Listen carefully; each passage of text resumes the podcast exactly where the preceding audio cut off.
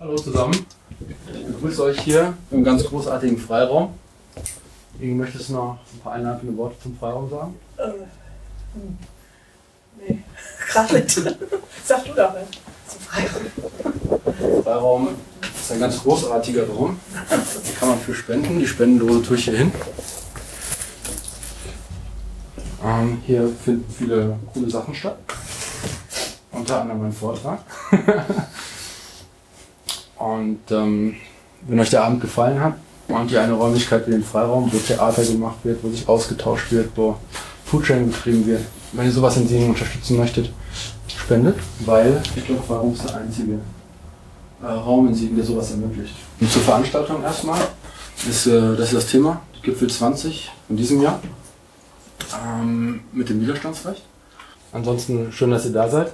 Darf ich kurz äh, erfahren, wie ihr den Weg hierhin gefunden habt? Jetzt nicht zu Fuß oder mit dem Fahrrad, sondern ähm, wer, weiß, wer weiß davon über, weiß ich nicht, über Freiraumseite? Hand hoch? Okay. Ähm, komm rein. Setz dich, Rubens. Ach, ihr seid. ihr seid für Geld da. Die sind gar nicht für mich da. So, first things first. Voilà. Ähm, ich freue mich, dass so viele unterschiedliche Gesichter hier sind. Äh, aus vielen unterschiedlichen Regionen, meine ich. Aber früher oder später läuft man sich alle zu häufig über den Weg. Ähm, heute Abend ist mein Name Nanook. Ich habe für jeden sozialen Kontext einen eigenen Namen. Und Nanook ist dieser junge Mann, der diesen Vortrag gehalten hat auf der Meta Rhein-Main Chaos Days. Chaos-Tage nicht verwechseln mit den äh, Krawalltagen, sondern das hat was mit Chaos Computer Club zu tun. Und heute Abend bin ich äh, für das Chaos in Siegen hier. Das ist quasi die äh, lokale Filiale vom Computer Chaos Club. Der macht halt so Computerthemen, äh, politisches und soziales. Und anstatt, und wir versuchen es nicht irgendwie im Hinterzimmer zu machen, sondern immer rauszugehen, deswegen in die Öffentlichkeit. Deswegen ist es so schön, dass Ingeborg uns, äh, Inge uns hier den, ähm, mir den Freiraum für diesen Vortrag erlaubt hat zu nutzen, um dieses Thema G20 äh, noch mal ein bisschen ein paar Monate später Revue passieren zu lassen. Ja, den Vortrag habe ich äh, schon mal gehalten. Der war ganz okay, dauerte 51 Minuten. Und ähm, hier auf dieser URL könnt ihr den Vortrag auch nochmal live sehen. Falls euch den hier nicht gefallen hat, vielleicht ist der im Internet besser. Ähm, ja, mit Chaos Siegen wollen wir natürlich auch die ähnliche Infrastruktur, Netzpolitik, ähm, Warum gibt es hier nicht Glasfaser to the Home für jeden in Siegen? Und ähm, Meinungsfreiheit äh, nach Siegen bringen, politisch. Und äh, wir gehören zum Hackspace Siegen, der ist in Effortsufer. Und das ist ein großer Raum. Ähnlich wie hier, nur weiter weg, fernab vom Schuss. Und da sind besonders viele Computerfreaks und Nerds mit Projekten, Programmieren, Löten, Lasern, alles Mögliche. Also Siegen hat durchaus seine Szenen und ich finde das gut, dass die Szenen hier im Freiraum also ein bisschen zusammenkommen. Habt ihr sonst noch irgendeine Frage? Habe ich was vergessen? Also ihr wisst jetzt grob, wer ich bin. Achso, nee, gar nicht. also ich bin Nanook, ich komme hier, ich bin hier geboren worden, äh, Marienkrankenhaus. Das ist ja das, was man in Siegen sagt. Nicht, wo kommst du her, sondern welches Krankenhaus du geboren bist. Äh, Grundschule, Schule, Gymnasium, Universität war ich hier. Ähm, habe ein bisschen die Welt mal beschnuppert, also ich war schon in Olpe. ähm, und ich habe auch in Köln gearbeitet, zum Beispiel in IT.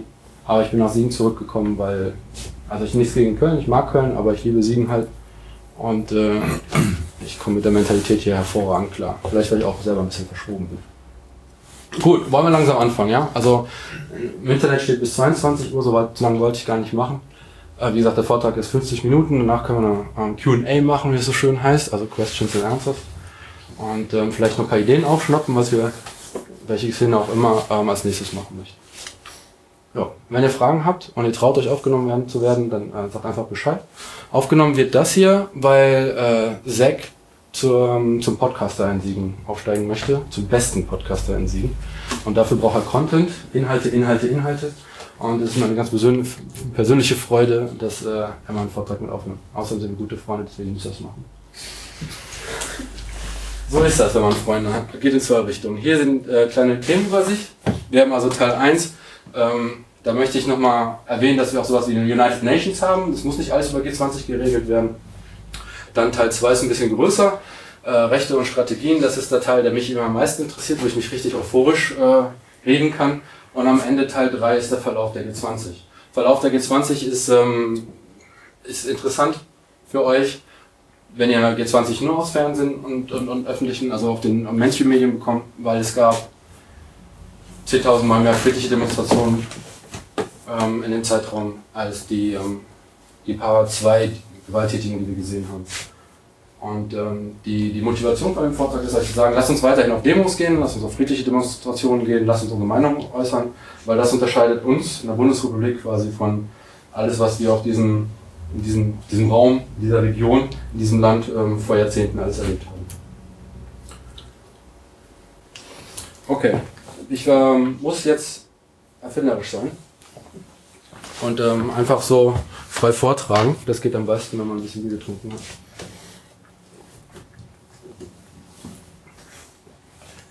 So den haben. Okay, also die G20 kennen wir alle mehr oder weniger aus ähm, Film und Fernsehen. Das sind die 20 größten Länder. Nicht was Räumlichkeit angeht, auch nicht was Bevölkerung angeht, sondern was Macht angeht. Also Geld, Bruttoinlandsprodukt, Bruttoinlandsprodukt und ähm, Militär. Grob. Und wenn ich jetzt hier eine Karte anschlagen würde, dann würden wir ganz genau sehen, dass diese 20 Länder nicht die ganze Weltkugel abdecken, sondern tatsächlich äh, nur 20 Länder sind. Europa ist da ein bisschen vertreten als in der Europäischen Union und die anderen Länder sprechen da für sich oder teilweise auch für die Europäische Union. Die G20 hat äh, ganz interessante Themen, also sie arbeitet sehr fokussiert. Und zwar sind diese Themen, ich möchte mal kurz zurückholen, also Gipfeltreffen ist irgendwie ein euphemistisches Wort. G20 steht ja für Gipfel der 20 mächtig wichtigsten Industrieländer. Und eigentlich, ähm, so sagen es die Geschichtswissenschaftler, sind das Herrschaftstreffen. Also es geht hier um Herrschaft und Macht. Und äh, so hat man sie auch genannt bis äh, ins 20. Jahrhundert rein. Jetzt nennen wir sie natürlich Gipfeltreffen, weil das nicht ganz so bösartig klingt. So, dann haben wir noch ähm, ein bisschen Gipfelkunde vor uns. Du hast recht, die brauchen wir jetzt gar nicht mehr. Haben wir noch ein bisschen Gipfelkunde. Dankeschön, Zack. Haben noch ein bisschen Gipfelkunde vor uns. Ein Gipfel dauert immer zwei bis drei Tage. In zwei bis drei Tagen kann man nicht sehr viel Wichtiges lösen. Ja, wichtige Probleme brauchen meistens lange Zeit. Und die G20 möchte natürlich die globalen Probleme lösen. Die Frage ist, äh, was haben sie denn ähm, bisher so gelöst? Aus äh, 97 gründete sich die G20 das erste Mal und hat lange Zeit nicht vieles aufs Tapet gebracht als ähm, 2007 was gegen die Finanzkrise zu tun. Aber auch nicht per Gesetz, sondern per, ja, wir sollten vielleicht mal unsere Banken retten und nicht so sehr die Bürger unserer Länder. Dann gab es 2014 auch die W20, das ist quasi die G20 für Frauen. Von der hat man seitdem auch nichts mehr gehört.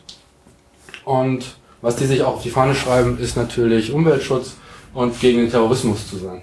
So, der Terrorismus nimmt stetig zu. Und die führen den Krieg immer erfolgreich weiter. Immer wird die rechte Hand Bin Ladens ermordet, gefunden oder getötet oder gedroht. Allerdings äh, der Erfolg des ISIS zeigt, dass ähm, da auch keine globale Lösung gefunden wird durch den G20. Und ähm, viele Gründe werden immer vorgeschoben, ja, wir müssen, das, wir müssen uns den G20 machen wegen Klimawandel. Klimawandel ist wichtig. Und dann ist Klimawandel eigentlich nur so ein Unterthema. Da möchten sie natürlich auch was über Migration machen, Flüchtlingskrise und so weiter bewältigen. Interessanterweise sind die Länder, aus denen die Flüchtlinge kommen, nicht in der G20. Das ist natürlich ein bisschen ärgerlich. Ne? Da wird also über, über die Köpfe der anderen Leute entschieden. Ähm, vor allem ist Afrika überhaupt nicht drin vertreten. Afrika ist ein riesiger Kontinent. Ähm, wenn wir uns also fragen, was hat die G20 jemals für uns getan, dann ähm, stellen wir fest, dass sie überhaupt nichts Wirkliches getan hat relativ zu UN. Also ich habe noch die Star Trek angeschaut und Star Trek, das war irgendwie so, es gibt so eine Weltregierung und ähm, übelst demokratisch, es gibt kein Geld mehr quasi, alles super happy, hippie und so. Und als ich noch ein kleiner Junge war, dachte ich, die UN wird uns alles, wird, wird uns retten. Jetzt habe ich von der UN aber auch seit Ewigkeiten nichts mehr gehört. Die UN umfasst alle Länder, sind, äh, je nachdem welcher Status ein Land hat, bürgerkriegsähnliche Zustände oder gerade ein Zweit, ähm, sind es aber 197 Länder. Das ist ungefähr zehnmal so viel als in der ganz 20 vertreten. Und es ist tatsächlich, über eine Dachverbandsstruktur sind tatsächlich alle Bewohner, alle Menschen dieses Planetes drin. Ähm, ich finde das ziemlich traurig, dass äh, dort keine großen Beschlüsse gefasst werden. Die Probleme kennt ihr wahrscheinlich im UN-Sicherheitsrat. Da gibt es halt ein paar Supermächte, die haben Vetorecht. Und ähm, die eine oder andere Krise durch das Vetorecht eher angefeuert. Das ist natürlich super traurig. Aber im Gegensatz zu G20 hat die UN eine Vision, was super wichtig ist. Es gibt die UNESCO, die irgendwie die kulturelle Geschichte von uns erhalten möchte. Es gibt ähm, äh, UN-Organisationen gegen, gegen Welthunger. Äh, kennt noch jemand eine UN-Organisation? OECD. Die OECD? Ich weiß nicht, ob die zu einem gehören. Nee, Jemand. Flüchtlingswerk von dort. UNHCR. Ja, genau, danke. Ja, da in, diesem UN-Konglomerat auch wirklich alle Länder drin sind, auch da die Herkunftsländer der Flüchtlinge, ergibt es Sinn, dass man wahrscheinlich über diese Schiene mehr machen kann. Ähm, aber das ähm, soll so nicht sein. Ich möchte jetzt kurz zu den vergangenen Gipfel kommen mit ein paar Zitaten. Zitate über Gipfel, die stattgefunden haben. 2007 steht in der FAZ zum Beispiel, doch die zentrale Auftaktdemonstration in Rostock kippt ge in gewalttätige Randale. Zu Beginn des Gipfeltreffens bringen G8-Gegner mit Blockaden zudem den politischen Ablauf des Gipfels ins Durcheinander. Das ist durchaus ein Ziel von Demonstranten, dass sie den politischen Ablauf stören möchten, damit die Politiker, die 20 Stück, irgendwie feststellen, oh, ähm, wir sind doch nicht so großartig. An den folgenden Tagen ist der Tagungsort in Heiligendamm zeitweise nicht mehr zu erreichen. Chaos an der Ostsee. Polizisten sind 33 Stunden am Stück im Einsatz und werden in der prallen Sonne auf stundenlang nicht mit Essen, Trinken und Trinken versorgt. Die Art und Weise, mit unseren Polizisten umgehen, die auch ein gewisses, ähm, gewisse Aufgabe haben bei Demonstrationen, nämlich den friedlichen Demonstranten von den aggressiven zu trennen, ähm, werden wir gleich im, in Hamburg nochmal äh, sehen, wenn es um Polizeistrategien geht. Die Demonstranten sperrt man in Käfige, einen Anwalt dürfen sie nicht anrufen. Und eigentlich haben wir immer einen rechten Anwalt zu rufen, wenn man uns irgendwas anhängen möchte. 2008, das war das dann in, ähm, ich glaube, das war in Oberbayern, genau. Und dann kam der Regen. Mitten in den großen Aufmarsch am späten Samstagnachmittag hinein öffnete sich der Himmel und Wassermassen gingen auf die Demonstra- Demonstranten hinab. Vor allem auf ihr Camp. Die wenigen, die allen Widrigkeiten zum Trotz nach Oberbayern gekommen waren, standen vor einem Schlammbecken. Schlafsäcke, Decken und Rucksäcke waren durchnässt. Viele reisten schon in der Nacht ab. Zitat, das muss erst, das muss man erstmal hinkriegen. Gestern Demonstranten wegschwimmen und heute so ein Wetter. So ein Wetter, ätzte ein lokaler Bauer. Die ähm, Zitate, mit denen möchte ich zeigen, dass äh, Gipfel immer ein bisschen abenteuerlicher ablaufen, zumindest 2007 und 2008.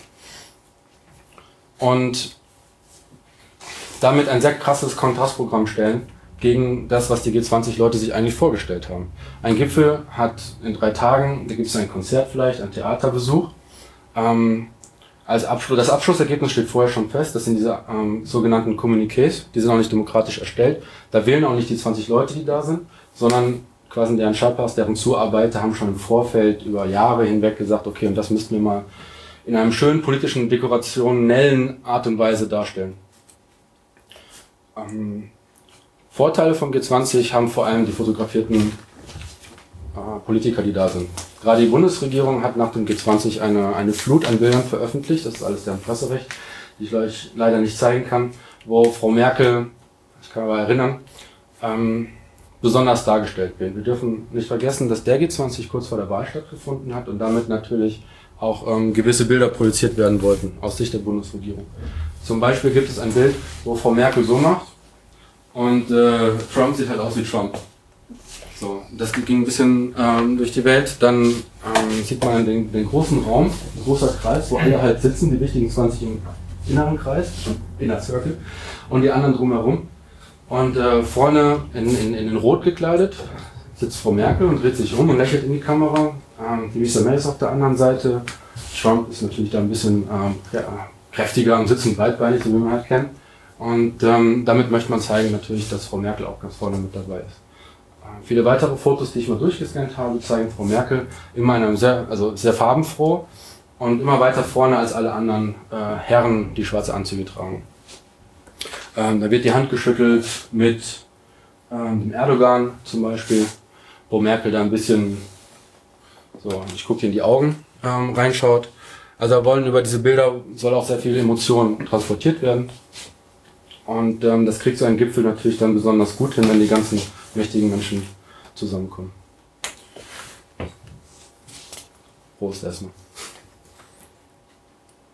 Es gibt da übrigens ähm, Getränke, wenn, wenn jemand Pause haben möchte, sagt Bescheid. So, was gibt es noch zur Gipfelkunde zu sagen? Herrschaftswissen hatten wir. Ach ja, die, da die Gipfel nicht zum ersten Mal ausgeführt werden und ähm, gewalttätige Randale schon häufiger dazugehörten, hat man gerade 2001 nach den Terroranschlägen ähm, quasi eine Art Summit Policing ähm, mit aufgenommen in die Organisation als, als Grundsatz, wie Gipfel ablaufen sollten. Summit Policing ist die Art und Weise, wie wir einen Gipfel organisieren, durchführen wollen. Und da ähm, wird raus zitiert, was normalerweise nicht üblich ist, aber unser guter Tony Blair aus den UK ähm, hat in seinem Buch, ich weiß gar nicht, wie es heißt, aber er hat halt dieses eine Buch geschrieben, hat, ähm, schreibt, ähm, laut Tony Blair soll verhindert werden, dass die publizistische Wirkung von Protesten den Gipfel in den Augen der Öffentlichkeit ruiniert. Außerdem, wenn man den Gipfel in einer Großstadt macht, dann laufen einem erstmal die ganzen Bewohner der Großstadt durch den Salat. Das kann man also ganz schwer organisieren und festhalten. Wenn Tony Blair schon sagt, die publizistische Wirkung steht im Vordergrund, so wie halt Merkel gut abgelichtet ist, dann geht es hier vor allem darum, ähm, Bilder und Gefühle und Emotionen äh, zu erzeugen. Das geht schlecht, wenn die Demonstranten draußen sind und pfeifen. Ähm, gerade jetzt auch dem G20 in Hamburg haben die zum Beispiel, sind, sind tausende Demonstranten auf kleinen Schiffen auf der Alster gewesen, tierisch bunt angezogen und haben dann so Sprüche hochgehalten wie, ähm, fällt mir gerade keiner an. Habt ihr vielleicht noch einen im Kopf? Die hatten, die, ähm, die hatten sich zum Beispiel als, das ist super lustig, ein kleines Ruderboot und die haben sich die 20 Gesichter des Personen aufgesetzt und waren dann da drin und haben erstmal ein Sektfrühstück gemacht. Also auch ein kleines Statement. Ein großer schwarzer Würfel haben sie rausgezogen. Großer schwarzer Block quasi und da stand drauf äh, Black, äh, schwarzer Block. Der war nämlich dann auch quasi anwesend der Alster. Ähm, die haben gesagt, so dieses lieber, da gibt es noch diesen etwas derben Spruch G20, 20 durchgeknallt, gestrichen und dann G kacken. Oder ähm, also schon so ein bisschen rotzfrech. Ähm, es wird laut gepfiffen, es wird durch die Straßen gegangen. Das ist ganz klar, dass ähm, man auch versucht, die protokollarischen Strecken der Politiker, der G20-Leute, ähm, da dran zu kommen. Das war eigentlich abgeriegelt, aber mit der Fünf-Finger-Technik, die wir aus vorigen Gipfeln kennen, haben es tatsächlich geschafft, zumindest die Japaner aufzuhalten oder dass die Frau von Trump nicht zu einem, zu einem Treffen konnte. Das ist eigentlich, wenn man aus also demokratischen Sicht drauf betrachtet, eine, eine wichtige Eigenschaft, dass, dass wir einem Gipfel, der quasi sein Thema runterreißen möchte, dass wir den Politikern auch sagen, es gibt eine öffentliche Gegenmeinung. Und ähm, wenn ihr quasi die freie demokratische Welt vertretet oder was auch immer davon übergeblieben ist, müsstet ihr uns eigentlich mit irgendwie besser aufziehen und aufnehmen. Die G20 darf man nicht verwechseln mit den G20. Und zwar gibt es noch eine, ein Zusammenkommen von den 20, ich würde jetzt sagen, ärmsten Ländern, das sind aber am Entwicklungsländern. Und äh, die haben auch eine G20 aufgemacht, die hat genau ein Jahr existiert. Und ähm, wenn man da die Karte sieht, da ist vor allem Afrika mit dabei, Lateinamerika. Und ähm, die haben sich auch konzentriert auf Themen und deren Themen war eigentlich nur ähm, Agrarpolitik. Also wirklich Landwirtschaft, wie kriegen die Leute ernährt, damit sie nicht verhungern. Und die haben genau zwei Forderungen gestellt, und zwar, dass die Agrarsubventionen in der EU und äh, in den USA abgebaut werden sollen. Das war die eine.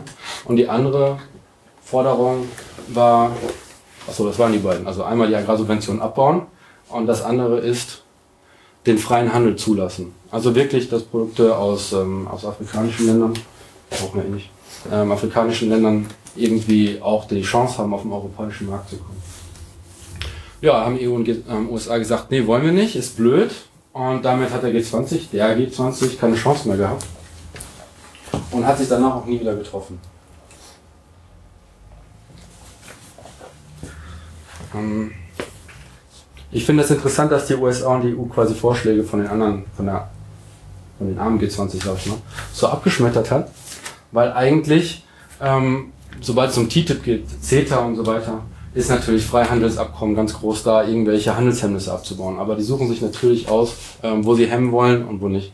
Und ähm, die G20, die Armen werden mit dieser Entscheidung und auch mit der Art und Weise Politik zu machen, weltweite Politik, absichtlich klein gehalten. Und das gilt für jeden, der in den reichen G20 drin ist. Die Trumps, die Merkels und die, wie sie einfach alle heißen. So. Kommen wir also zur Gegenüberstellung. Es gibt zwei G20. Die einen kennen wir, die anderen werden geblockt von denen, die wir kennen, die haben.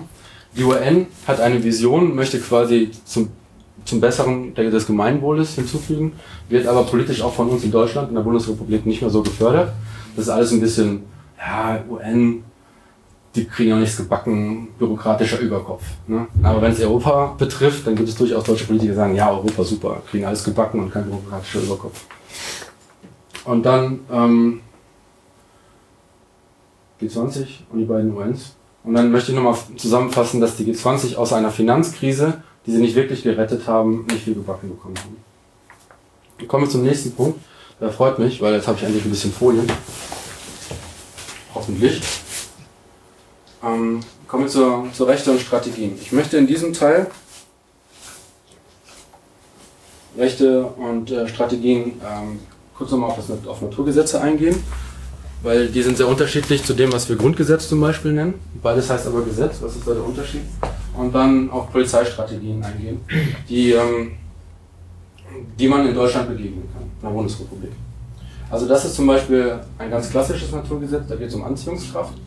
Und die sagt quasi, das ist die Anziehungskraft und das ist eine Konstante und das sind zwei Massen durch deren Abstand zum Quadrat. Die Anziehungskraft, Newtons, Isaac Newtons Gesetz. Da kann man nicht viel dran machen, da kann man nicht mehr Polizei reinschicken oder sonst was. Wenn ich zum Beispiel wollte, dass die Anziehungskraft zwischen äh, mir und meiner Frau steigt, muss ich zunehmen oder sie muss zunehmen oder wir beide müssen zunehmen oder wir müssen zusammenrücken.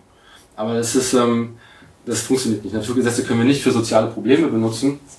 Wir können Technologie nur benutzen und verwenden. Aber als Gesetz ist das was absolut Konkretes, Unabrückbares. Und ich finde es manchmal, ähm, ich, ich mag unser Grundgesetz, das ist nicht das Problem. Aber es heißt halt irgendwie Gesetz wie Naturgesetz, aber das Grundgesetz ist auch nur Menschen geworden. Und dass es Menschen geworden ist, darauf möchte ich jetzt im Folgenden kurz eingehen. Das Grundgesetz zum Beispiel fängt ja an mit die Würde des Menschen ist unantastbar. Really? Also gerade hier in Deutschland ähm, haben wir eine Vergangenheit, wo wir die äh, Menschenwürde ein bisschen angetastet haben, sogar sehr hart angefasst und getreten. Ähm, das heißt, diese Aussage ist kein Gesetz. Das ist, ähm, es gibt zwei Möglichkeiten, ein Gesetz zu machen, positives Recht. Zum Beispiel, wir kommen zusammen und sagen, Mann, dieses Schlachten und Morden muss aufhören. Lasst uns so leben, als ob die Würde des Menschen antastbar ist. Das ist aber im Grundgesetz so nicht gemeint, sondern die sind ein bisschen meta, meta-esker, abstrakter. Die Aussage hier ist, wir Menschen haben ein Gesetz, ein, ein, ein, ein Urgesetz gefunden des menschlichen Zusammenlebens. Und das ist, dass wir uns äh, würdevoll äh, miteinander verhalten sollen. Deswegen nehmen, wir, deswegen nehmen wir das auf. Das ist ähm, für die Hacker unter uns quasi ein Bootstrapping. Also, oder beim Henne-Ei-Problem muss man ja auch irgendwann festlegen, was zuerst angefangen hat. Und hier heißt es ja, es gibt das Henne-Ei-Problem und deswegen ist die Bildung antastbar. Da gibt es, da man nimmt es nicht so auseinander. Und hier, diese Würde des Menschen zu schützen, ist die Verpflichtung aller staatlichen Gewalt. Das ist ähm, ein sehr wichtiger Punkt, weil das ist die einzige Aufgabe, die unser Staat hat. Die Bundesrepublik hat die einzige Aufgabe, die Würde des Menschen zu schützen und alles andere ist ein Geraffel, was sich davon herleitet. Und es gibt keine Gewalt im Staate, die nicht diesem Zweck untergeordnet ist. So, jetzt ist die Polizei, ich greife ein bisschen vor, natürlich ein Exekutivorgan. Das gehört dazu Exekutive, eine von den drei Staatsgewalten. Und die alle drei Staatsgewalten haben zur Aufgabe, die Würde des Menschen nicht anzupassen, anzutasten. Wenn also ein Polizist einer alten Dame aus dem Taxi hilft, dann perfekt. Wenn ein Polizist allerdings jemanden zusammenmöbelt, dann ist das schlecht. Dann ist äh, hier die Würde des Menschen angetastet worden. Und staatliche Gewalt soll halt Leute nicht prügeln. Eine, eine Unterscheidung kommt gleich noch. Dann, lass mich kurz lesen, zweiter Teil. Ja, hier ist dieses, ähm, was ich eben meinte, dieses Bootstrappen. Also die Würde des Menschen ist unantastbar, quasi als erfunden, als, als, als Naturgesetz gefunden. Und dann sagen wir als das deutsche Volk, so, oh, da ist dieses Naturgesetz in Anführungszeichen und deswegen wollen wir uns demnach so verhalten. Wenn es ein wirkliches Naturgesetz wäre, müssten wir uns das nicht mehr auferlegen. Aber wir alle wollen das haben, das heißt, die Leute, die gegen, was gegen die Würde eines Menschen haben, zum Beispiel gegen Flüchtlinge, gegen Ausländer, gegen Sauerländer, was auch immer, ähm, die haben in diesem Land nichts verloren. Ähm, und das dritte ähm, beschreibt die drei Gewalten. Eine Gewalt äh, ist, die Poli äh, ist später die Polizei. Das ist äh, die vollziehende Gewalt. Die Gesetzgebung. Das sind die Politiker, die quasi im Parlament Gesetze erschreiben. Die vollziehende Gewalt, das ist das Umsetzen der Gesetze, damit sich auch alle dran halten. Und ähm, die Juristerei, die Rechtsanwälte. Vollziehende Gewalt hier heißt schon, okay, wir sind 80 Millionen Menschen, wir werden nicht alle aus einer Stimme, wie eine Stimme sprechen. Und die Polizei hat durchaus das Recht, quasi unmittelbaren Zwang auszuüben. Sie ist das ein, die, die einzigen in dem ganzen Konglomerat, die unmittelbaren Zwang ausüben dürfen. Das heißt, ähm, jemanden dazu bewegen, vielleicht den Platz zu verlassen oder die Schnauze zu halten oder die Party zuzumachen oder ähm, Gefahren zu, gegenüber anderen noch mehr abwehren. Ähm, dann haben wir noch die Ewigkeitsklausel. Und in der Ewigkeitsklausel, das ist Artikel 79, da steht hier nicht drauf, in der Ewigkeitsklausel steht, dass man diese, das, das Grundgesetz und vor allem Artikel 1 bis 20, diese Grundrechte, die darf man nicht verändern. Was absolut großartig ist. Das ist eine Ewigkeitsklausel. Auch das tausendjährige Reich wird von der Ewigkeitsklausel quasi überholt. Das soll für alle Ewigkeiten gelten ähm, auf diesem Grund und Boden. Zwischen 1 und 20 haben wir sowas wie Religionsfreiheit, Meinungsfreiheit, ähm, Forschung und Kunst sind frei und das Ganze, was da so dazu gehört. Habe ich was vergessen? Ich glaube, ich habe nicht alle 20 aufgezählt. Weiß jemand noch ein paar? Was ist Freiheit? Bitte? Freizügigkeit? Freizügigkeit, dass wir hin und her. Das darf man natürlich als Hartz IV, da darf man das auch nicht, ne? Einfach mal so irgendwo hin. Also es ist schon, die, die, das Grundgesetz liest sich wie ein feuchter Traum, aber meistens gibt es dann unten alles weitere regelt ein Bundesgesetz. Und dann trocknet das alles ziemlich schnell. So, wenn also diese 20 Grundgesetze nicht gefallen, wie gesagt, der kann entweder auswandern oder er kriegt aufs Maul mit einem Fragezeichen. Und dazu ist der Artikel 20 wichtig, das ist der Widerstands, ähm, das Widerstandsrecht drin. So. Bevor wir zum Widerstandsrecht kommen, also dass versammelte Leute ähm, weggeschickt werden, weil man deren Meinung in der Öffentlichkeit nicht hören möchte, brauchen die erstmal eine Art Versammlungsfreiheit. Und tatsächlich steht im Grundgesetz, dass wir uns auf jeden Fall überall versammeln dürfen. Und wir dürfen das, solange es friedlich ist. Das heißt keine Waffen, ähm, nicht anonymisiert. Und das sehen andere europäische Länder übrigens anders. Da darf man sich auf Demos vermummen. Und ohne Anmeldung. So, jetzt sind die einen oder anderen von uns in einer Partei äh, aktiv und haben vielleicht die eine oder andere Mahnwache angemeldet und werden sich jetzt fragen, Hä, wieso muss ich das denn anmelden? Naja, es gibt eine Aufweicherung. Aufweichung, es gibt Versammlungsgesetze für jedes Bundesland 1 und da steht halt drinne, dass äh, ohne Anmeldung überhaupt bedeutet nicht genehmigungspflichtig. Man kann also generell anmelden, man muss nicht warten, bis die Obrigkeit das genehmigt. Wenn man das macht, wird man dann irgendwann feststellen, dass die Obrigkeit, Entschuldigung, dass die Polizei sagt, ja, aber diese Demonstrationsroute dürfte nicht laufen. So, dann ist das mit der Genehmigungspflicht auf einmal auch äh, wieder sehr schnell in der eigenen Tür. Ähm, also jemand, der sehr konservativ an den Grundwerten festhält, soll es ja welche geben. Und die müssten dann halt zurückgehen zu unseren Grundwerten im Grundgesetz und auch feststellen, dass einiges von der Tagespolitik davon hart abweicht. Hier finde ich sehr schön, das ist der, ich glaube, der erste lyrische Halbsatz im ganzen Grundgesetz unter freiem Himmel. Das heißt öffentlich. Ja, also im Beamtendeutsch oder Gesetzesdeutsch heißt es öffentlich. Und öffentlich ist hier nicht zum Beispiel. Freiraum ist nicht öffentlich. Da gibt es äh, Inge, die hat zum Beispiel Hausrecht. Ähm, da draußen auf der Straße wäre schon öffentlich, in der City-Galerie nicht, auch wenn es sehr groß und marktähnlich aussieht. Äh, bei Marktplätzen ist es auch so ein Problem, weil die werden verpachtet, da gibt es auch jemand mit Hausrecht. Da muss man, also es gibt nicht mehr viel Öffentlichkeit in der Bundesrepublik. Und wenn, dann ist es unglaublich schwierig, da hinzukommen. Weiß ich nicht, tief im finsteren Wald. So, ähm, und hier steht ja auch, dass dieses erste Recht, was sich unglaublich geil liest, im zweiten Teil steht, dass es kann durchaus beschränkt werden. Und das ist das Versammlungsrecht. Das Versammlungsrecht, es gibt also, ähm, es gab also eine Reform. Und in der Reform dürfen Länderreform und jetzt dürfen jedes Land darf sein Versammlungsrecht haben. Nordrhein-Westfalen hat sein eigenes und Bayern hat auch sein eigenes. Und Bayern hat ein Versammlungsrecht, das gerade verfassungsrechtlich geprüft wird. Weil die Bayern immer sehr, sehr hart sind, was das angeht. Zum Beispiel Untersuchungshaft hat bei denen jetzt keine zeitliche Beschränkung mehr. Das heißt, für die Untersuchung dürfen sie lebenslänglich eingebuchtet werden.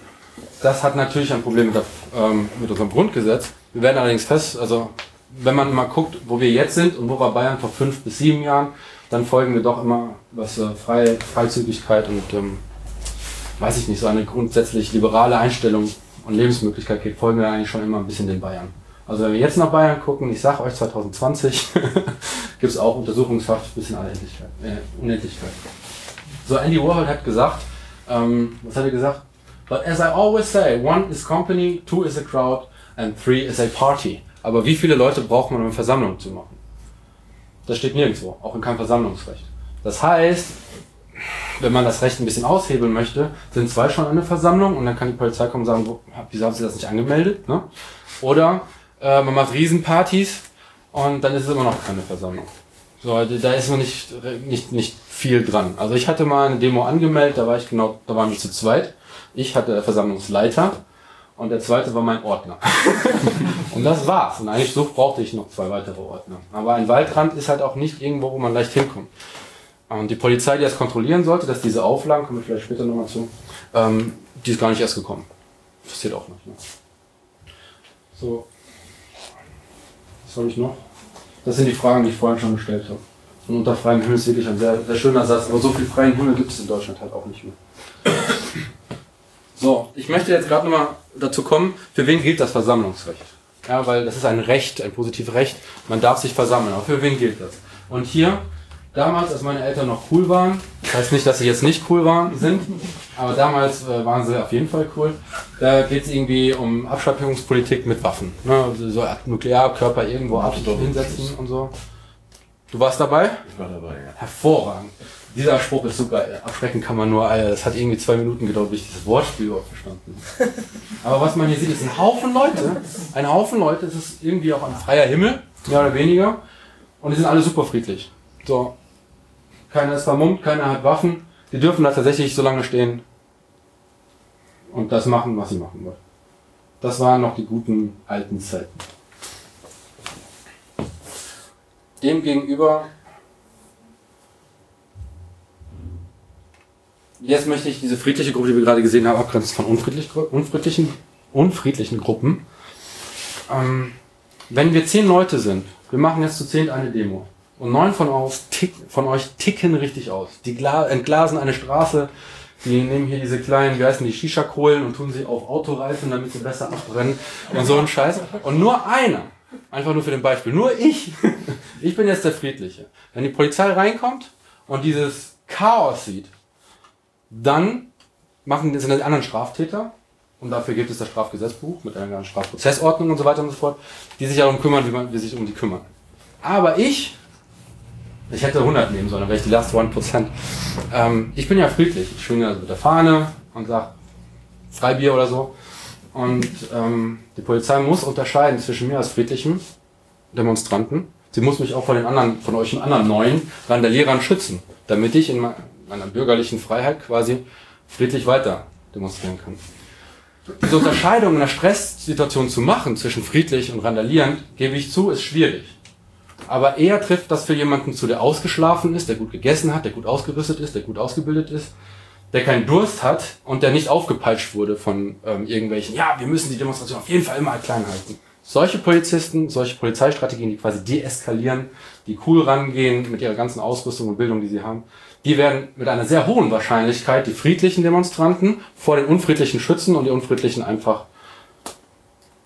wie, wie sagt man, Recht und Ordnung geschehen lassen. ähm, jetzt, wo wir wissen, was eine Versammlung ist und ähm, was äh, Straftäter oder Randalierer, Hooligans sind, möchte ich euch noch ein paar Beispiele zeigen, was keine Versammlungen sind. Zum Beispiel das. Großartig war die Zeit der Love Parade. Übelst viele Leute, definitiv friedlich. Ich glaube, die schlimmste Waffe war vielleicht der ein oder andere Joint, der darum ging. Aber die haben keine politische Aussage. Es werden natürlich die Leute die erste schon und die zweite auch. Bitte? Die erste und die zweite Love Parade hatte eine politische Aussage. Und die dann nicht mehr? Die haben, die ja, ja, das ist nachher, also es, es ist gekippt. Die war im Anfang war die Love Parade tatsächlich hat den politischen Inhalt.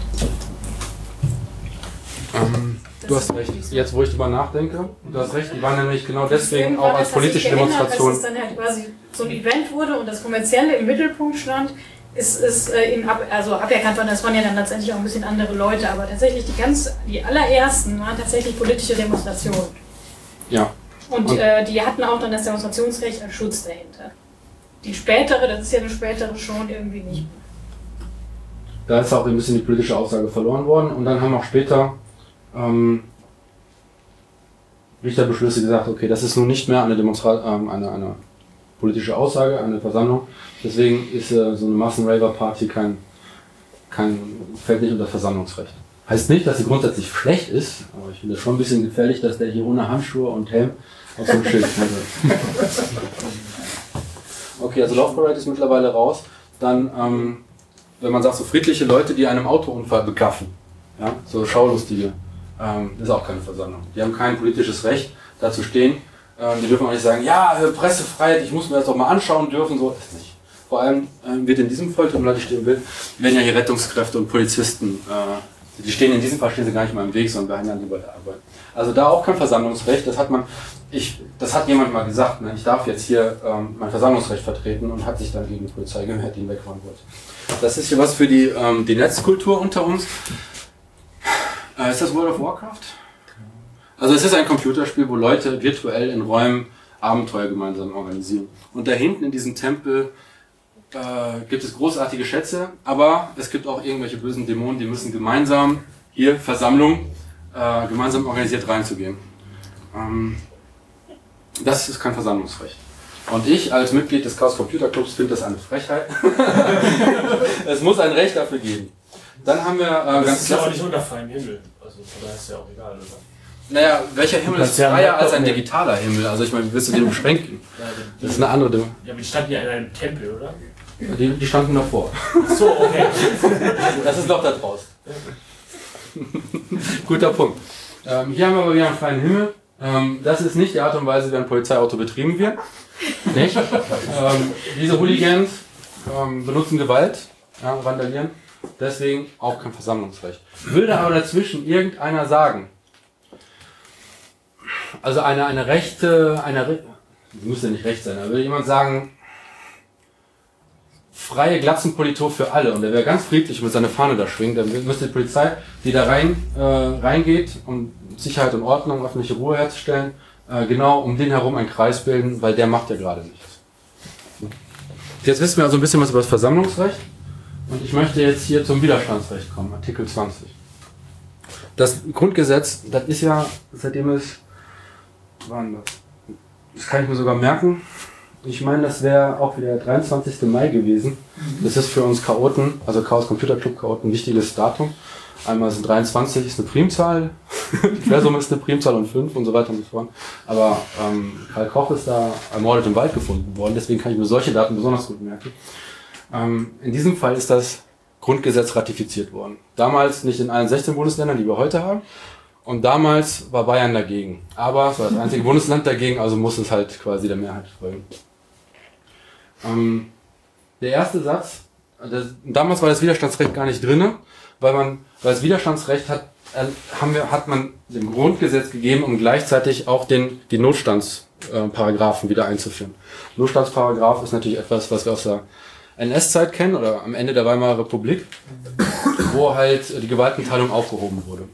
Jetzt kam aber mit dem deutschen Herbst, mit der RAF, ähm, eine große Sorge, dass der Staat, der wehrhafte, die wehrhafte Demokratie sich nicht anders verteidigen kann, als ihre demokratischen Werte zu verraten und ähm, hart durchzugreifen, ähm, wenn sie keine, Not, ähm, keine Notstandsrechte haben.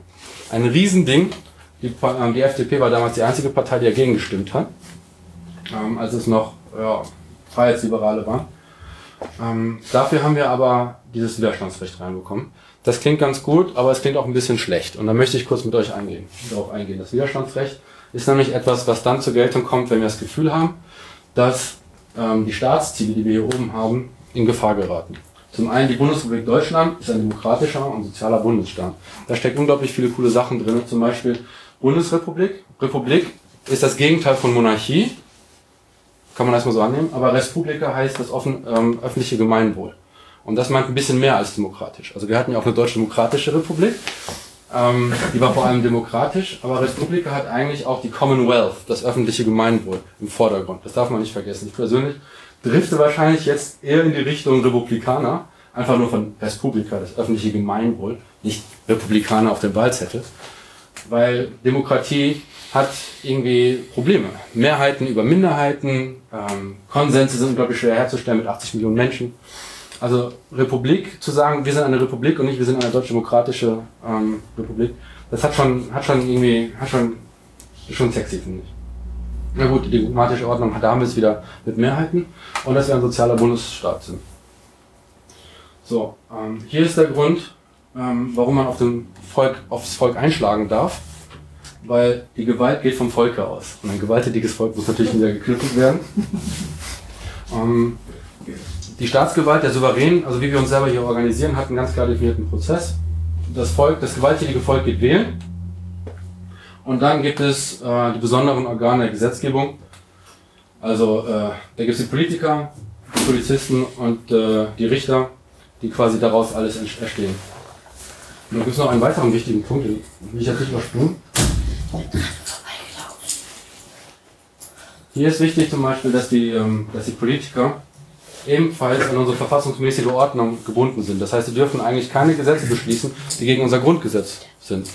Da kann man natürlich sagen, dass die Agenda 2010 nicht genau das ausmacht. Oder dass wir das Jugendschutzgesetz oder Datenschutzrichtlinien oder die hier die ähm, Gesetze gegen Hass im Netz, wie heißt denn das? Netzdurchsetzungsgesetz, was ja eigentlich eher Zensur gleich. Ähm, also sehr viel Doppelmoral, die hier bespielt wird. Und hier, das finde ich geil übrigens, so, so merke ich mir manchmal Sachen. Kennt jemand den Geburtstag äh, von Adolf Hitler? Hervorragend. Wann kiffen die Leute am liebsten? Auch nicht? 420? Also Artikel 20, Absatz 4. Oder der 20. April, Geburtstag des Führers und später auch von Columbine das Shooting. Das geht auch eher auf den Geburt, Geburtstag von Adolf Hitler zurück. Ähm, ich merke mir das halt über diese beiden Eselsbrücken. Und der Satz ist ziemlich heftig, weil er sagt, gegen jeden, der es unternimmt, diese Ordnung zu beseitigen, haben alle Deutschen das Recht zum Widerstand, wenn andere Abhil Abhilfe nicht möglich ist. Also widerstehen dürfen offensichtlich nur die Deutschen und nicht die Europäer, Amerikaner, die hier rumlaufen. Und die Frage ist halt, wie, wie können wir widerstehen? Und hier ist halt Recht zum Widerstand, wenn andere Abhilfe nicht möglich ist. Das ist ein Gebot zur Verhaltens Verhältnismäßigkeit. Das gilt für uns im Widerstand genauso wie ähm, hier oben die, ähm, zum Beispiel die Polizisten. Wenn sie für Recht und Ordnung sorgen, dann muss immer das äh, Verhältnismäßigkeitsprinzip eingehalten werden. Also das, was am wenigsten böse ist. Komisch formuliert. Und es gibt ja auch noch ein Problem. Wenn wir zum Beispiel feststellen, dass die dass Richter ähm, in eine komische Denkenswelt, in ein Menschenbild abdriften, das nicht mehr demokratisch ist, dann können wir ja nicht mehr die Richter verklagen, weil das ganze Gerichtsgebäude quasi in sich falsch ist. Also eigentlich ist das ein Anhalten zu sagen, wenn jemand Scheiße baut, dann verklag ihn vor den deutschen Gesetzen. Aber wenn die Rechtsprechung die Weltanschauung verlässt, dann ist das halt ein bisschen schwierig. Manche interpretieren das tatsächlich zum Gewaltaufruf. Und da möchte ich keine Antwort geben, weil die, die Anwälte sich auch gerade darüber streiten. Aber das ist quasi das, was wir bekommen haben, als wir die Notstandsrechte ähm, auch bekommen haben. Okay? Notstandsrechte heißt Gewaltentrennung aufheben und äh, das haben wir dafür bekommen. Ist halt, wie, wie will man Widerstand leisten, wenn die Gewaltentrennung aufgehoben wurde. das ist ein bisschen, da, da beißt sich die Katze in den Schwanz. So, kommen wir jetzt äh, zur Polizei. Wie gesagt, sie ist ein Exekutivorgan. Ähm, sind alle Beamte. Das heißt, sie kriegen gute Pensionen, sie sollen gut ausgebildet werden, sie sollen nicht verhungern, sie sollen gut bezahlt werden, also bestechlich sein. Sind die einzigen, die Gewalt anwenden dürfen, die haben das Gewaltmonopol. Sie kümmern sich um die Strafverfolgung, auch sehr wichtig. Erst wenn jemand Scheiße baut, wird er verfolgt. Ja? Solche Wörter wie Gefährder, also dort die Scheiße noch gar nicht gebaut, kann die Polizei eigentlich nicht machen. Dafür haben wir Geheimdienste und die bauen natürlich auch richtig viel Scheiße mit diesem Free-Crime-Gedanken. Ähm, und sie helfen vor allem äh, in Notfällen. Das ist quasi die Polizei dein Freund und Helfer. Es gibt drei Formen von Polizeiarten, die hängt von den äh, Staaten ab in denen sie ähm, sich aufhält.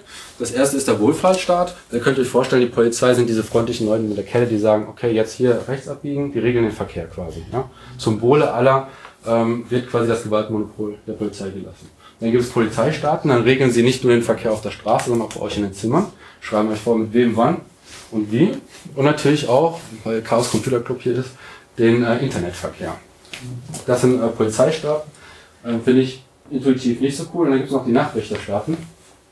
Da hält sich die Polizei übelst zurück, quasi schützt nur Eigentum und also nachts, weil das Böse ja immer nur nachts lauert. Und alles andere wird von privaten Organisationen gemacht. Also eine private Ampelregelungs GmbH. Und ähm, das Briefgeheimnis wird auch von privaten Unternehmen ähm, ge- ausgeführt. Und die Staatsbahn wäre privat und alles Mögliche wäre privat. Da ist quasi die Polizei ganz, ganz zurückgezogen auf ein paar ähm, sehr wenige Aufgaben. Ich glaube, wir bewegen uns ein bisschen in allem von den dreien. Die Polizei, ähm, ich habe Polizei, kennt ihr ja von ähm, Böhmermann. Ähm, bei Polizei gilt, gelten viele Sachen nicht, die wir als Demonstranten zum Beispiel in der Versammlung äh, einhalten müssen. Zum Beispiel Polizei darf sich vermummen. Ja, also eine Polizei in Kampfausrüstung, da kennst du nicht, nicht mal die Farbe der Augen. Ähm, sie dürfen offensichtlich Waffen dabei führen oder auch in Waffen sitzen, wenn man quasi Polizeifahrzeuge als, als Waffen ansehen möchte. Der Wasserwerfer zum Beispiel, der in Vergangenheit äh, mit Reizgas ausgestattet wird und natürlich äh, ein, dem einen oder anderen Demonstranten auch blind gemacht hat. Wir erinnern uns an Stuttgart 21. Und sie haben ein riesen, ein Arsenal an Einsatzmöglichkeiten. Die Polizei hier in Deutschland ist hervorragend ausgestattet. Das ist etwas, was äh, generell alle, wie Feuerwehr und Krankenwagen, grundsätzlich haben. Technisches Hilfswerk. Da gibt es ein bisschen Funksysteme, da gibt es Atemschutzmasken, also so Richtung ABC, nicht einfach nur ähm, Reizgas. Ähm, Leitkegel, um Verkehr zu, zu leiten, Absperrbänder, um quasi nachfolgende Menschen nicht in das offene Feuer rennen zu lassen und so weiter und so fort. Das macht aber auch das THW. Hier haben wir das, was die Polizei macht. Hat echt mal krasse Streifenfahr Streifenwagen ähm, und Wasserwerfer. Das ist jetzt nicht ein Auto, das wir bei bald kaufen können. Und äh, wenn wir es kaufen würden, dann dürften wir es nicht als solches benutzen. Klar, ähm, der Polizeifunk ist nochmal besonders gesichert, behaupten die. Ich bitte jetzt gerade die Chaoten nicht so kritisch zu gucken. Sie führen Waffen und Munition, sie haben Schlagstöcke, Pfefferspray, ähm, was eigentlich nach Genfer Konvention in Kriegsgebieten nicht benutzt werden darf. Das ist dasselbe Ursprungsmittel für Senfgas. Ähm, die haben eine richtig gute Körperschutzausstattung, da sind American Football Player oder Eishockeyspieler ähm, nackt gegen. Ähm, sie haben Polizeipferde und Hunde. Das ist sehr beeindruckend, wenn so ein großes Pferd einfach durch eine Menge brischt. Polizeipferde haben aber angeblich auch was Beruhigendes. Wenn man Tiere an der Demo entlang gehen sieht, das ist die Argumentation, ich habe die Quelle jetzt nicht im Kopf, ein, ein, ein, ein, ein paar Pferde vorbeilaufen zu sehen an einer Demo, das würde einfach alle beruhigen, weil die Tiere so, so, so eine Ruhe ausstrahlen. Ich glaube, man scheißt sich in die Hose. ähm, dasselbe gilt für Hunde, weil die natürlich auch andere Sachen können, außer ähm, süß sein. Naja, dann gibt es noch Schutzschilde, Megafon, es gibt so richtige Rammen, um in Häuser reinzukommen. Nagelgurte, weiß nicht, also ich meine damit die Sachen auf der Straße, damit die Autos äh, drüber fahren. Und natürlich Sperrgitter. Das sind ähm, auch Crowd-Control-Möglichkeiten, also Mengen zu kontrollieren. Ich möchte jetzt ein paar Fotos zeigen, wie die Polizei so aussehen kann. Das sind also das ist ein älteres Bild. Wir sehen da hinten schon ein paar interessante Fahrzeuge. Sie führen offensichtlich Waffen. Das sind äh, semiautomatische Waffen. Und äh, interessanterweise, also ein Soldat muss zumindest seinen Nachnamen hier tragen. Das muss die Polizei nicht. Das heißt, die innere Sicherheit und die äußere Sicherheit, die haben absolut zwei ganz verschiedene Weltanschauungen. Und das ähm, wird auch der Polizei häufig angekreidet. Das zum Beispiel, wenn mir jemand sagt, das ist dein Freund und Helfer, dann weiß ich nicht genau, ob es mein Freund und mein Helfer ist. Das ist die Seite von der ich habe. Endlich kann ich mal die, ähm, die Quelle zeigen. Ähm, das ist aber das Sondereinsatzkommando. Okay, das, die sind nach dem deutschen Herbst ähm, aufgebaut worden. Das ist eine absolute Elite-Truppe. Ähm, so, also GSG 9 gehört auch dazu. Die sind einkaserniert. Die üben das 24-7. Die werden Stresssituationen ausgesetzt. Die lernen, wie sie das nächste Mal eine Stresssituation noch besser ähm, unter Kontrolle kriegen. Die kriegen aber auch Eskalationsmaßnahmen und so weiter und so fort beigebracht. Allerdings, wenn so eine Polizei erstmal irgendwo so rumläuft und es ist schönes Wetter, dann weiß man auch nicht, warum die sich so dick anziehen. Was ist denn da los? Hier haben wir ein paar ähm, Spielze äh, Fahrzeuge, nicht Spielzeuge. Ähm, gegen den Schnee offensichtlich äh, erwartet man da ähm, schweren Schneefall. Das sind die Wasserwerfer. Hier ist ein altes Modell und das ist ein neues Modell. Das hat acht äh, Spülprogramme, wie man so schön sagt. So, so mit Nebel, Wand gezielt. Und ähm, die sind, der hier zum Beispiel ist ganz unwendig. Ne? Also der kann entweder nur so stehen, aber Wenden in drei Zügen ist mit dem nicht. Das ist in Hamburg dann nochmal ein interessanter Fall gewesen, weil die Demonstration, eine Demonstration war friedlich erstmal, dann wollten sie ein bisschen Platz lassen, aber konnten dann mit dem Wasserwerfer nicht rauf. Generell, es macht unglaublich viel Spaß, mal so vor einem Wasserwerfer zu stehen, wenn er leer ist. Also nicht, also wenn, wenn man nicht irgendwie, wenn er nicht aggressiv ist, sag ich mal, weil es ein Riesending ist. Also alleine schon das Auftreten, das Design ist äh, furchteinflößend. Genauso furchteinflößend wie das hier ist. Das ist ein neuer Panzerwagen von MAN. Ähm, die Grundkarosserie. Äh, Schutzpanzer und ähm, Moment, da gibt es noch einen anderen Wagen. Der hat ein cooles Feature. Hier ist so ist es schräg gebaut, damit die Molotow-Cocktails nicht dran hängen bleiben. Also es ist schon immer ein, ein Lernen von der anderen Seite auch. Ja? Also irgendwann am Anfang waren die wahrscheinlich kastenförmig, ist ein Molly draufgebaut, ist ziemlich heiß geworden drin.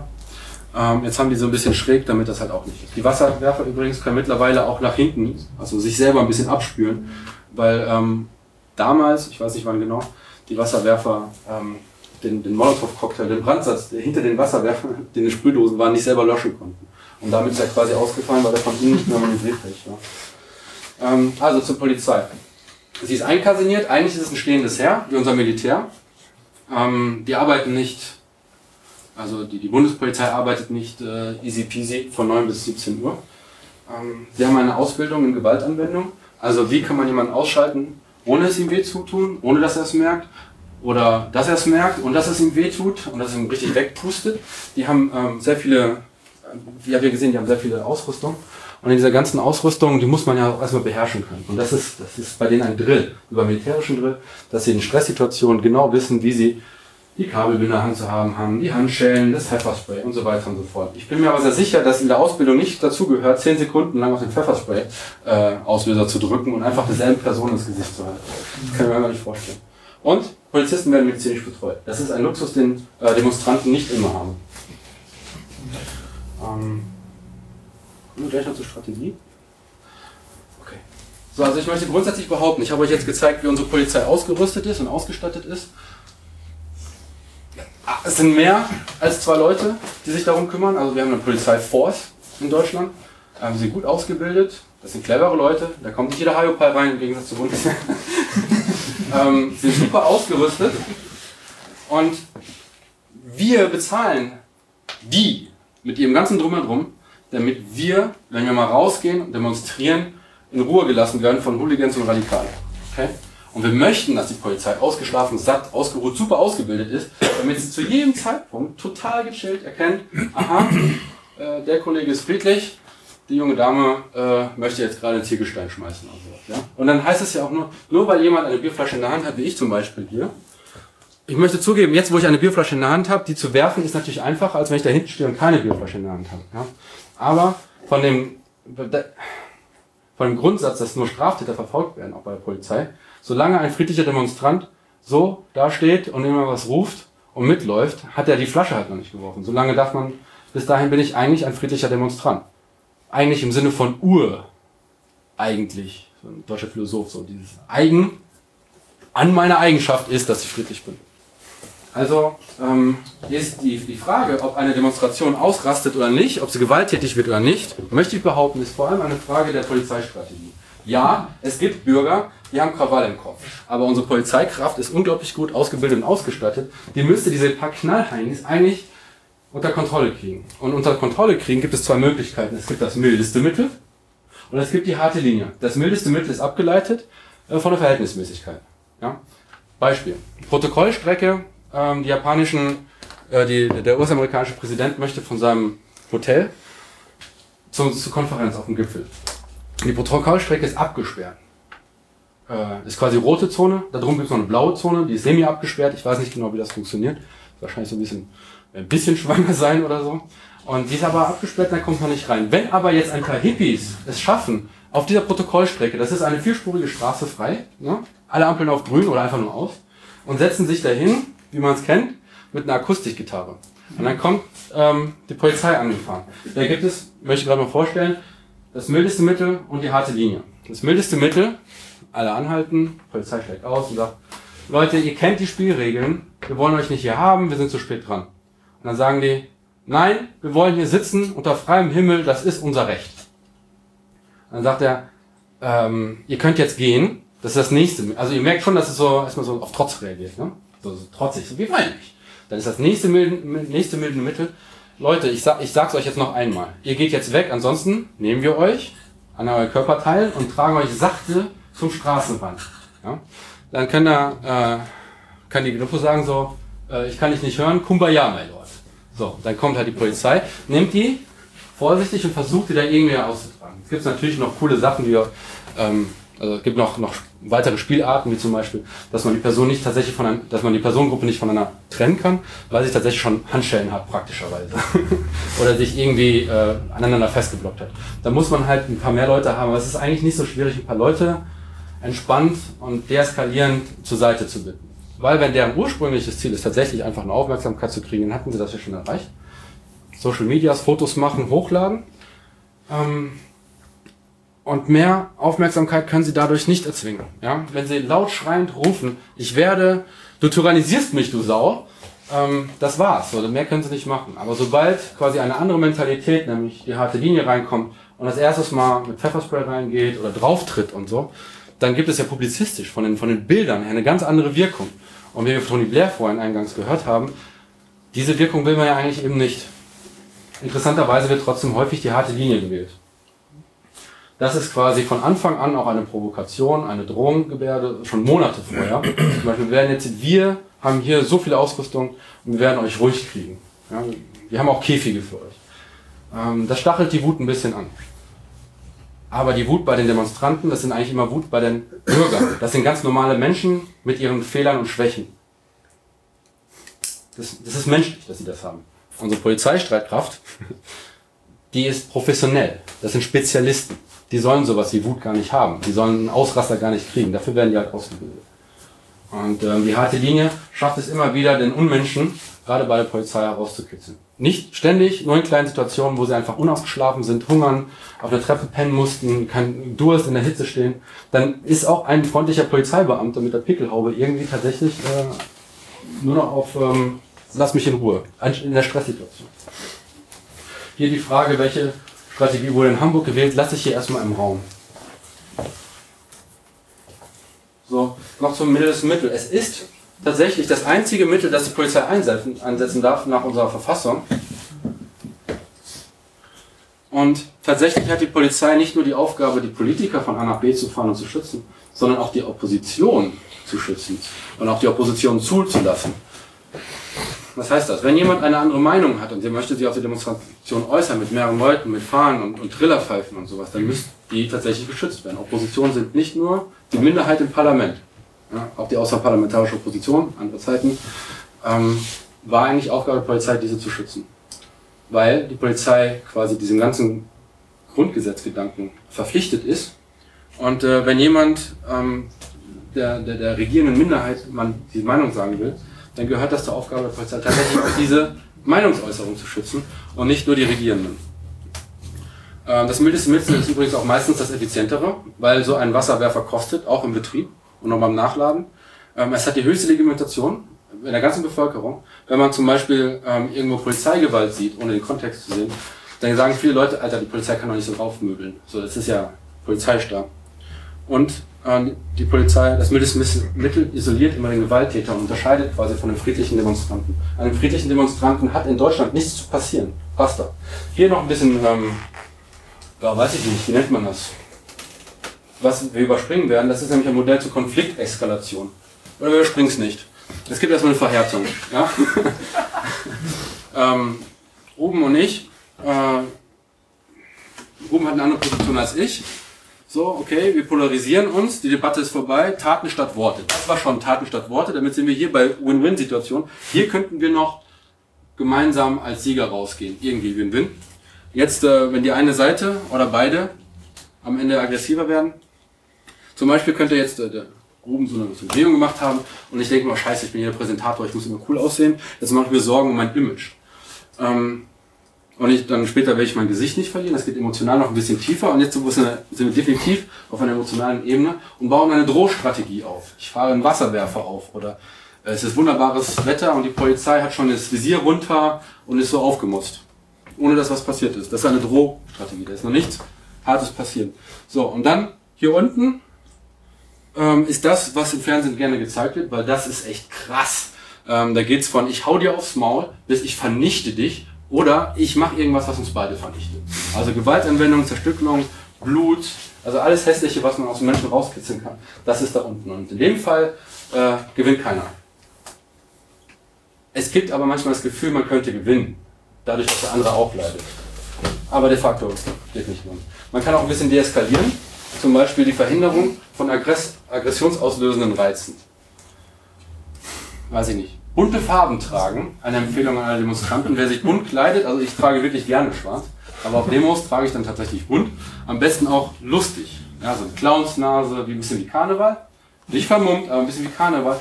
Weil wenn jemand, wenn sollte ich in eine schlechte Situation, eine für mich nachteilige Situation gelangen, und jemand macht ein Foto davon, wie eine, ein Polizist in seiner Drohkulisse äh, mir gegenübersteht, dann spricht dieses Bild ja tausend Worte. Was, was will dieser groß ausgebildete Polizist gegen diesen leicht debil aussehenden Clowns-Demonstranten?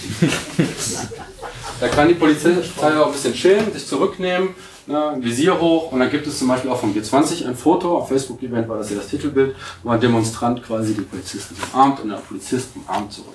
Also es geht ja auch durchaus, äh, es geht ja auch so. Man muss ja nicht die ganze Zeit machen. Ja. Dann eskaliert das so ein bisschen hoch. Also erstmal von Anfang an nicht aggressiv aussehen, nicht so zu stehen, sondern gechillt. Und dann versuchen, hey, was ist los? Ich merke, du hast ein Problem. Also alles, was man so in zwischenmenschlichen Beziehungen eigentlich auch so ein bisschen durchkaut, aufeinander eingehen. Ich, ist mir schon klar, dass die Polizei bei allen Leuten, die da so rumlaufen und mit, die, mit der sie konfrontiert wird, nicht immer ähm, das Pony hoch abspielen kann. Ähm, aber zumindest kann sie ja die aggressionsauslösenden Reize verhindern. Da kommen wir gleich noch zu, was in G20 in Hamburg falsch gelaufen ist. So, jetzt kommen wir zu der harten Linie. Der Hartmut Dudde ähm, ist der in Hamburg, der die Hamburger Linie vertritt. Das ist nochmal eine härtere Linie als die harte Linie. Generell wird in Hamburg ganz gerne mit Wasser werfen. Wird gerne Wasser gewerft. Der Hamburger mag das Wasser. Das ist einfach so. Und der steht, ähm, der steht in der Kritik für die Hamburger Linie. Und ähm, sein Wikipedia-Artikel zum Beispiel listet das auch auf, was alles kritisiert wird. Und häufig ist das einfach von vornherein zu drohend, zu, zu provozierend, ähm, nicht, also nicht menschenwürdig mit der anderen Seite umgegangen zu sein. Aber ähm, weil nicht, dass ihr denkt, dass die Hamburger Linie nur in Hamburg ist, möchte ich sie auch mal ähm, harte Linie einfach nur in der Zukunft nennen. Es gibt auch noch ähm, die Kesselstrategie, ein super interessantes Ding, ähm, wenn man sich da einliest ihr kennt einen Kessel, also ich erzähle mal kurz für alle, wir sind ja alle, wir haben noch nie einen Kessel gesehen. Demonstranten gehen irgendwo in eine Straße, Block rein, dann, also zwei Häuser durch eine Straße, da sind die Häuser, dann macht die Polizei vorne zu und die macht hinten zu. So, dann kann der Abschnitt, kann dann nicht mehr weiter. Wenn dieser Abschnitt von vornherein von entglasenen Punks, ja, die Punks ist auch wieder stimmt, von Hooligans, radikalen Gewaltät Gewalttätern besteht, dann klar ergibt das Sinn, die gewalttätigen Leute da zu isolieren von den anderen 10.000 friedlichen Demonstranten.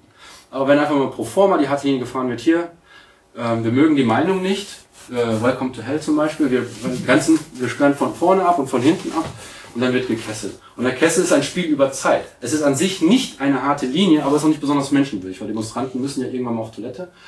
Groß und klein, sie werden müde und es gibt einen Durchgang, einen, einen Ausgang beim, beim Kessel und da stehen dann, äh, stehen dann die Polizeieinheit, die dafür zuständig ist, die Fingerabdrücke zu nehmen, die Personalien aufzunehmen, äh, nochmal zu durchsuchen und so weiter und so fort. Das ist die Kesselstrategie. Und ich weiß nicht ganz genau, ich bin mir nicht sicher, was man dagegen als Demonstrant, friedlicher Demonstrant, äh, machen soll. Weil wenn du erstmal eingekesselt bist, ähm, dann ist es, wird man sehr schnell verargumentiert als mitgegangen, mitgefangen, mitgehangen. Und da kann man auch sehr schwer sagen, äh, aber ich war doch friedlich weil man da einfach rein assoziiert wird. Das ist ein bisschen ärgerlich. Vor allem, wenn Leute auf Toilette müssen, durstig sind oder Hunger haben, weil es natürlich nach drei, vier, fünf Stunden passieren kann, dann ist da auch der friedlichste Demonstrant irgendwann so ein bisschen angepisst im wahrsten Sinne des Wortes. Es gibt auch Möglichkeiten mit Sekundenklebern die, ähm, die Fingerspitzen zu verkleben. Aber solange, wir, solange ich keine Lösung habe, wie meine Augen, Iris-Erkennung und mein Pass und so weiter, kann ich da echt. Ist, ist, ähm, ist äh, die Strategie des Kessels eine sehr effiziente Strategie gegen jede Form von Demonstration, friedlich und friedlich. was haben wir noch? Drohung, bla. Ach ja, ähm, ich möchte hier nochmal eingehen. Also der Duda hat gesagt, Leute, in einem Jahr findet die G20 bei uns statt. Wir werden dafür so zusehen, dass da keine äh, Demonstration stattfindet, die nicht irgendwie nach unserer, unserer Nase passt. Und wenn jemand zu diesen friedlichen Demonstrationen geht, dann begibt sich der Demonstrant in Gefahr. Das ist ein Zitat. So, das ist halt, was ist das? Das ist schon eine aktive Drohung. Ja? Wenn wenn ich demonstrieren gehe, begebe ich mich damit schon in Gefahr. Eigentlich nicht, Grundgesetz schützt uns. Aber die Aussage vom Polizeidirektor, der leitet das, der sitzt ja nicht vorne und haut den Leuten aufs Maul, sondern der ist hinten und sagt, äh, strenge Hand. Ähm, da war auch im Voran, das hat direkt Leute aufgescheucht. Was, der will uns unsere Grundrechte nehmen, Versammlungsrechte, Schweinesystem und so weiter und so fort. Da ging das direkt los. Dann ähm, Bruch von Vereinbarungen und Recht. Es gab im Vorfeld die, ähm, den, den Versuch, ein Camp zu haben in der Nähe, also nicht in mittelbarer Nähe, aber in der Nähe. Und das ist ähm, erstmal genehmigt worden. Dann hat die Pol- Polizei das ohne Gerichtsbeschluss geräumt. Es waren nur 20 Zeltchen, ja, aber immerhin. Und das gegen einen Gerichtsbeschluss ist eigentlich ein Putsch. Da gibt es kein anderes Wort für, das ist, die Polizei hat geputscht. Da hätte man großartig demokratisch was aufbauen können. Leider hat das Gericht danach gesagt, übrigens, äh, ihr dürft da echt doch nicht. So, und das ist ein Bruch von Vereinbarung. Genauso wie an der einen Demonstration, die Welcome to Hell. Da hieß es von der Polizeileitung weiter hinten, okay, ähm, ihr habt da ein paar Leute, die laufen schwarz rum, die haben die Mütze an, die haben eine Sonnenbrille an, die haben einen Schal an. Wenn die den Schal abnehmen, dann können die weiterlaufen. das ist hinten entschlossen worden und die Frage, ich weiß nicht, wie das nach vorne wirklich zu den Polizisten vor den Demonstranten kommuniziert wird. Weil wenn es über Funk geht, okay, wenn der Polizist ausgeschlafen ist und fit und aufmerksam, dann funktioniert das. Aber wenn das nicht äh, wenn die das nicht mitkriegen, weil das irgendwie per, per, per Brieftaube weitergegeben wird, das ist natürlich problematisch, weil dann hat so etwas wie ein Bruch eines Versprechens stattgefunden. Weil nicht alle, die keinen schwarzen Schal mehr trugen, aber trotzdem noch schwarz, schwarzer Block ähnlich aussahen, ähm, dann äh, eingekesselt wurden an, der, an, der, an, der, an dieser Mauer. Da. So. Ähm, es gibt auch die, die Münchner harte Linie und äh, grundsätzlich ist das nicht verfassungsmäßig. Und ähm, wenn harte Linien gefahren werden, dann vertieft das bestehende Widersprüche. Ein, ein Diskurs, ein Meinungsaustausch, vielleicht eine Win-Win-Situation findet gar nicht erst statt. Das ist antidemokratisch oder das ist äh, antirepublikanisch in dem Sinne, wie ich es vorhin meinte. Und es ist natürlich offensichtlich staatliche Repression. Da gibt es noch eine andere Strategie, ähm, das haben die Berliner äh, ausprobiert. Das ist, wenn die Polizei verteilt, lose in der Menschenmenge der Demonstranten mitläuft. Ähm, das hat den Vorteil, dass kein Zwei-Fronten-Krieg aufgemacht wird, was ähm, wohl emotional sehr einfach ist. Wir gegen die, zwei Fronten, super. Aber wenn die Polizisten noch mit rumlaufen, dann zeigen sie erstmal eine sehr volksnahe Stärke. So, wir haben keine Angst vor euch, wir laufen einfach mit euch. Wir sind direkt, hey, friedlicher Demonstrant, ich bin direkt hier, wenn du mich brauchst. Und ähm, sollte jemand tatsächlich mal einen Molly schmeißen, Molly, ich muss immer so extrem sein, eine Bierflasche schmeißen, dann ähm, würden andere Demonstranten, also auch den Polizisten, der in der Menschenmenge anderer friedlicher Demonstranten ist, dann würden dann, hey Alter, du kannst doch jetzt nicht hier äh, Bierflaschen sch äh, schmeißen, jetzt fast hier die kleine Schwester meines großen Bruders, was auch immer, äh, getroffen. Das geht ja nicht klar. Das macht natürlich die Stimmung einer Demonstration, das, das beeinflusst sehr stark die Stimmung einer Demonstration. Und manche Demonstrationen wollen ja besonders laut und kräftig wirken, aber noch nicht gewaltvoll. Und wenn die Polizei einfach mitläuft, dann ist das was ganz anderes. Oder die Polizei beobachtet, weil sie halt sehr gut beobachten kann. Wir haben genug Drohnenflüge ähm, in G20 aufgezeichnet. Ähm, sie beobachtet einfach, dass da so ein Pulk ist an Leuten, die so gerade Rucksack ausziehen die, die, die laufen nicht, die sind irgendwie, die riechen komisch quasi, ne? Dass man da direkt mit drei Polizisten durch die Menschenmenge läuft und das noch ein bisschen auflockert. So, so ein kleiner Schubser mit der Schulter. Ähm, das ist auf, es ist auf jeden Fall milder, okay? Ob ich das schon großartig finde, will ich gar nicht sagen. Aber es ist schon erstmal ein milderes Mittel. Ähm, ach hier, ich habe vorgegriffen. Das war gar nicht der Dude, das war der Innensenator, also der Chef vom Dude, der gesagt hat, sollte es zu einer erfolgreichen Blockade kommen, würden sich die Teilnehmer beim Aufeinandertreffen mit der Kolonne, Politiker und Polizeischutz, in Gefahr bringen. Hm, fährt die Kolonne einfach drüber oder was? Was ist denn hier los? Dann der Bruch von ähm, Vereinbarung, da ging es, also Kapuzen und Sonnenbrillen wurden halt tatsächlich geduldet, Schals und Tücher waren aber von der unteren Gesichtshälfte zu entfernen. Also nochmal noch mal kleiner detailliert. da kann man natürlich auch als Polizist im, im, im Feld, sag ich mal, in der Lage, keine große Unterscheidung treffen, ob der jetzt die untere Gesichtshälfte, ob der hat einen Bart, wie, wie, wie tief hängt das Gesicht. ähm, ja, ein Zitat aus der Morgenpost, und zwar, dass ähm, die Polizei am Sonntag diesen Eingriff, dieses Camp geräumt hat, ohne rechtliche Grundlage. Also in der Morgenpost immerhin. Ich erzähle ich erzähl nicht einfach nur vom freien blauen Himmel runter.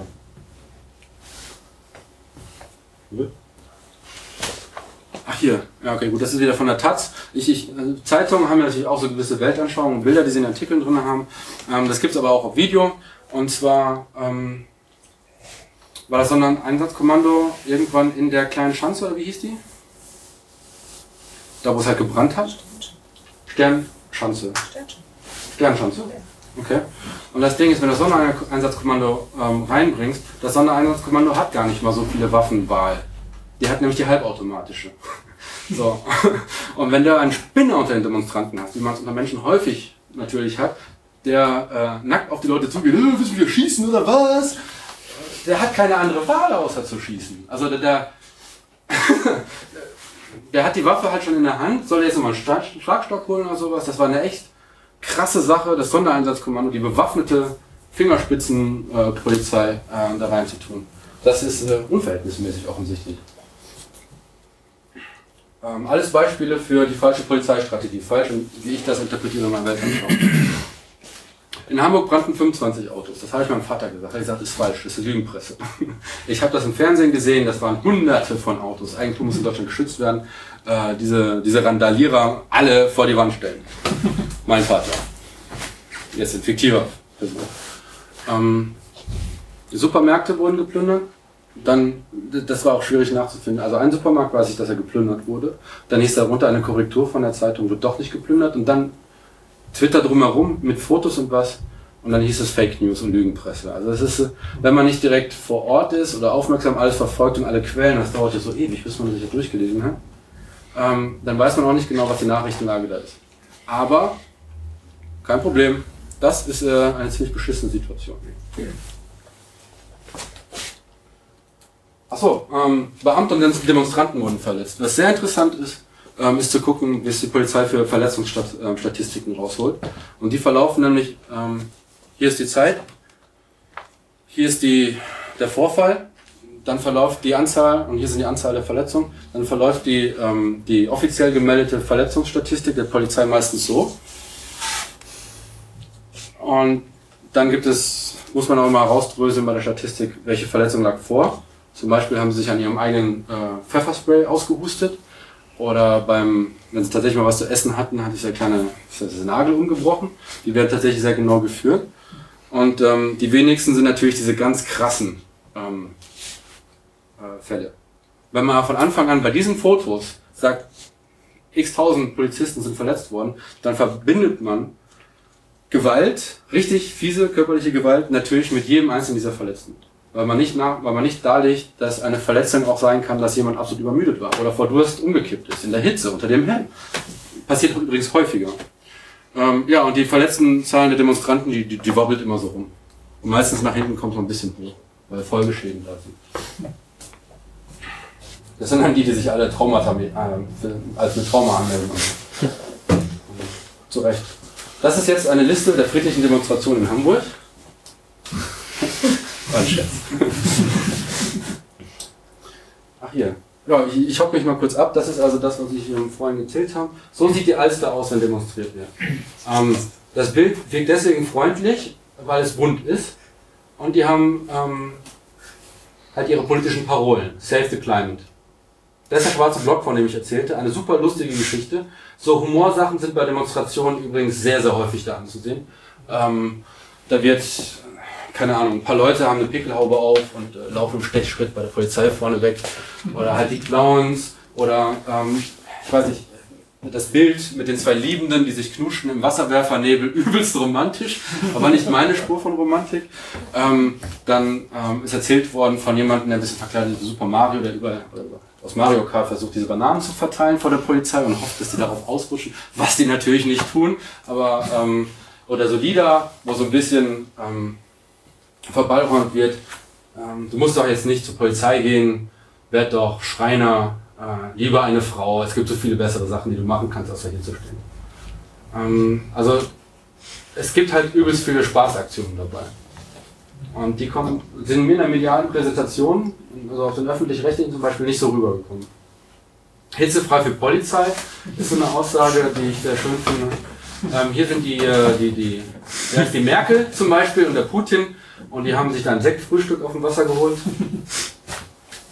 Ähm, hier ist eine andere Demo, das ist Hard Cornern. Ähm, das ist eine Straßenparty mit 1000 Teilnehmern.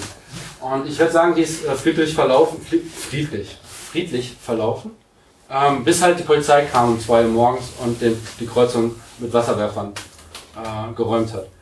Hier, ich, ich nenne das friedlich, weil die ähm, Partygäste einfach zur Seite gegangen sind, also wieder rein. So, das war jetzt, das war so, das ist so ein bisschen was mit der Verhältnismäßigkeit. Ne? Muss man wirklich, um die Straße freizuräumen, ähm, mit, mit, mit Wasserwerfern anfangen.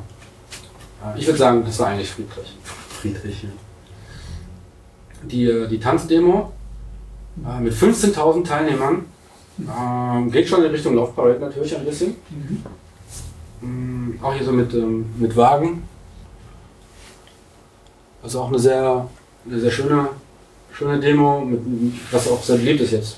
Das sind diese Farb, Farbkreidebällchen, ähm, die übelst viel Spaß machen. Kriegt man zwar manchmal schwierig aus den Klamotten, aber ist halt okay. Und man sieht ja auch irgendwie ähm, Rettungskräfte, die einfach da mitlaufen. Das sind Auflagen übrigens. Bei großen Demonstrationen müssen die Rettungskräfte mitlaufen. Es gab ja einmal einen Karnevalszug, da sind ähm, kleine Kinder unter so einem Wagen runtergekommen und gestorben. So, und seitdem gibt es halt Rettungskräfte. Also, aber ist okay, also das will man sich da beschweren. Ich glaube, das ist ein Foto, das ich von dir bekommen habe, kann das sein? Ist dein Sohn da? Hi! Hi. Vielleicht nicht Achso, wir werden aufgezeichnet, vielleicht ist der Name nicht sagen. Äh, Du hast mir zwei Fotos geschickt? Ja, aber das nicht das. Das nicht? Nee. Okay. Ähm, hier ist vom Ham- Hamburger Hauptbahnhof und ich würde sagen, die Demo ist voll. Und sie ist friedlich verlaufen. Ja, lieber tanzig als G20. Ähm, auch wieder so ein bisschen Tanz und äh, hedonistisch. Mit Sprüchen. Duddel du Klobürste. Das ist eine Beleidigung. Aber die Art und Weise, wie sie formuliert ist, ist auch ein bisschen lustig. Und da herrscht natürlich wieder Kunst und Meinungs- und Kulturfreiheit und sowas, ja. Das ist, äh, du Arschloch wäre eine ganz klare Beleidigung. So, das ist das äh, Gekacken. Oh, eine sehr künstlerische ähm, Demonstration. Tausend Gestalten. Tausend Leute haben sich diese, also in Anzug und grau angezogen, mit grauen Anzügen, aber nicht mit roten Krawatten, und sind durch die Stadt gelaufen und haben damit das Stadtbild, das Straßenbild auf einmal geprägt. Die sind nicht einfach so herumgelaufen, die sind so leicht, so schwer, grauer Alltag mäßig und, und ähm, fremdgesteuert und einfach unzufrieden und so. Ähm, herumgelaufen und haben einen Wahnsinn-Stream an Fotos und Content erzeugt. Die liefen halt so rum und da kühlte auch sofort, also Leute waren eigentlich draußen und haben gegessen. Ja, also die laufen wirklich, da ist jetzt keine große Absperrung. Die haben halt äh, gegessen raus, haben das schöne Wetter genossen und die haben halt schon festgestellt, okay, das ist eine Aussage, der graue Alltag und ich bin hier am Essen, das ist ähm, eine Demonstration sehr nah bei mir, aber auch vor allem sehr friedlich. Ähm, auch sehr lustig, weil die zogen sich dann aus und hatten unten drunter bunte Klamotten an umarmten sich dann, fingen dann langsam an zusammen zu singen, was sehr mutig ist, was ich nicht machen kann. Äh, also ich wirklich fast, also, also eigentlich auch ein paar haben sich ganz ausgezogen, da werde ich nicht so hübsch. Dankeschön. Und dann sind sie durch die ganze bunte Haufen, springend, tanzend, johlend, umarmend durch die Stadt gelaufen und haben sich dann hier äh, in der Alster ähm, ja, großes Baden veranstaltet. Das ist auch eine ziemlich coole Idee. Eine sehr krasse Demonstration, die so ein bisschen also es gibt genug Gründe, gegen G20 zu stimmen, also eine Demonstration gegen G20 zu machen. Und äh, ich glaube, die, diesen grauen Alltag herzustellen, ähm, vorzustellen und dann ähm, bunt, fröhlich äh, herumzulaufen, das war ein echt geiler Eindruck. Coole Demo. Ähm, dann gab es natürlich noch einen Gegengipfel mit 1500 Teilnehmern, absolut friedlich. Hier sieht man so einen Raum, das sind mehr Leute mit Rederecht, als natürlich auf dem G20 überhaupt stattgefunden hat. Und dann aber auch heavy, ne? Konsens, Veto, dann hier so, die man aus dem Plenum kennt, Applaus und, und, und schlecht finden und Mehrheiten finden und Austausch und verschiedene Sprachen. Also der Typ hier zum Beispiel, der hat sich da einen Übersetzer auf den Kopf gesetzt. Das ist bestimmt nicht äh, leicht zu organisieren, aber es gibt tatsächlich eine Kultur bei jedem Kongress, ein Gegen, äh, bei jedem Gipfel einen Gegengipfel zu halten. Ähm, bei jedem politischen Kongress auch einen Gegenkongress zu halten. Das ist wirklich eine Subgruppe und wir haben ein sehr krasses, also sehr, sehr ausgebautes demokratisches Verständnis, wie, wie Leute zusammenarbeiten können, wie Projekte gestaltet werden. Da habe ich äh, viel äh, gelernt. Hier draußen schöne Sonne, man redet, diskutiert, man lernt sich kennen. Ähm, schon geil. So, dann die Welcome to Hell Demo. Möchte ich auch als friedliche Demo, oh mein Gott, ich werde alt. Oder ich werde nüchtern. Ähm, vorstellen. Die Welcome to Hell Demo, so wie sie angefangen hat, wir kennen die Videos und Fotos, die war absolut nicht friedlich. Im Ende. Ja, ob, ob es äh, 1000 Schwa- Agro-Leute im schwarzen Block waren oder ob es dann nur 100 waren, die nicht mitgekriegt haben, dass man sich der, hier den unten den Schal in der unteren Gesichtshälfte wegziehen soll. Ähm, sind eingekesselt worden, gegen die Keimauer gedrückt worden. Das war alles super stressig und überhaupt nicht schön anzusehen. Aber 8000 Demonstranten haben sich danach zwei Meter, äh, 20 Meter weiter oben getroffen und haben den Rest der angemeldeten Demostrecke abgelaufen. Absolut ohne irgendwas. Natürlich ist vielleicht eine Kippe fallen lassen worden, ja? aber keine Gewalt, kein gar nichts. Und die hat funktioniert bei 8000 Leuten.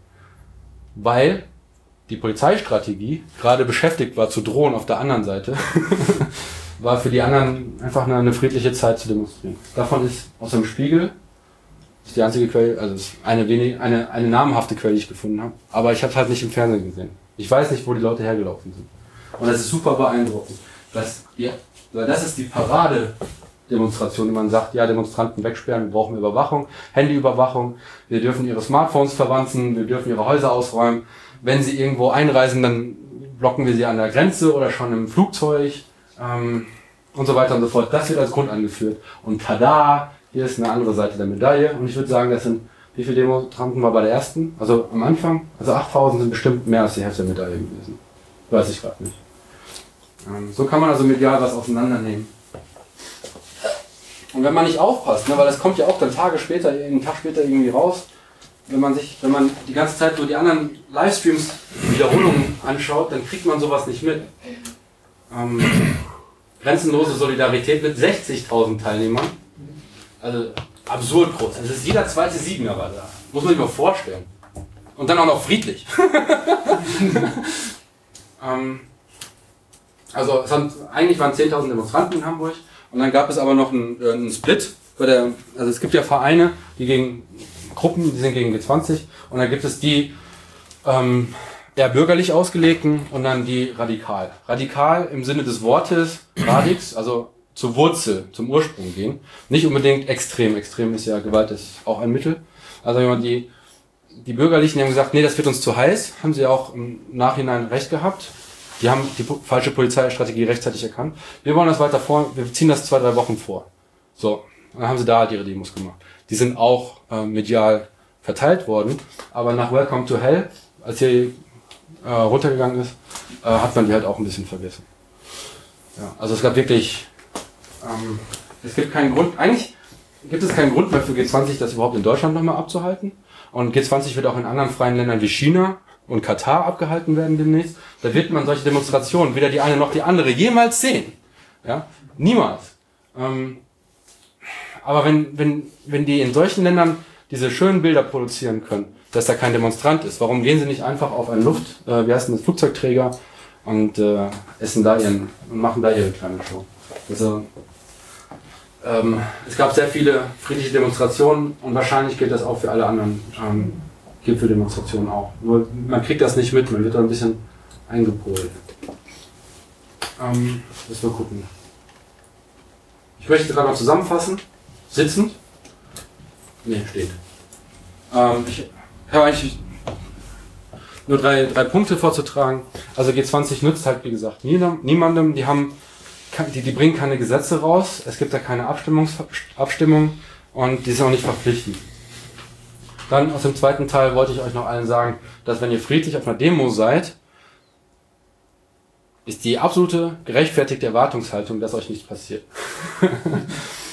wenn ihr auf Demos geht, die ein, ein, ein, ähm, ein politisch gerade sehr aktuelles, sehr heiß diskutiertes Thema besprechen, dann gibt es durchaus andere Vereine, da kann man sie leicht danach googeln, die einem erklären, wie man als friedliche Demonstranten, plural, gemeinsam an solchen teilnimmt ohne dass man unter die Räder weder der Polizei noch gewalttätiger Demonstranten und Extremisten kommt.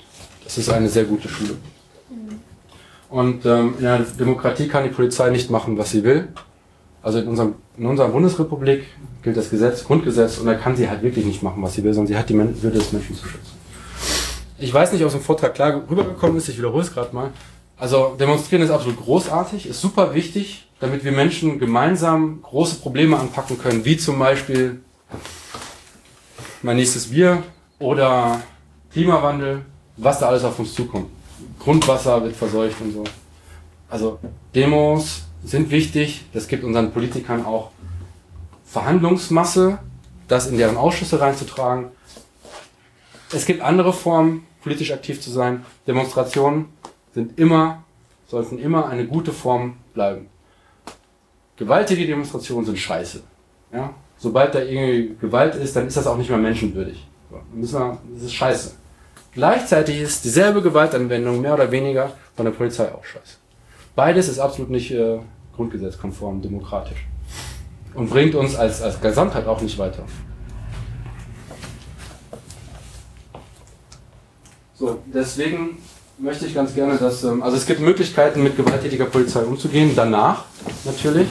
Und auch als Unbeteiligter, zum Beispiel man schreibt sein Polizeihauptquartier an, das ist hier in Weidenau, äh, sagt genau das. Gewalttätige Demonstranten sind blöd, gewalttätige Polizisten sind blöd, ähm, sehr geehrte Pressestelle der Polizei ist gegen Weidenau. Ähm, was halten Sie von dem Statement? Und dann schreiben Sie halt einen Brief. Und den kann man natürlich kopieren und vertwittern oder was auch immer. Ähm, man kann sich engagieren, äh, finanziell wie äh, zeitlich bei der Roten Hilfe, die ähm, quasi den, den, den juristischen Nachgang begleitet. Und ähm, viele Punkte habe ich noch gar nicht angesprochen. Die ganzen verschiedenen Versammlungsgesetze gegenüberzustehen.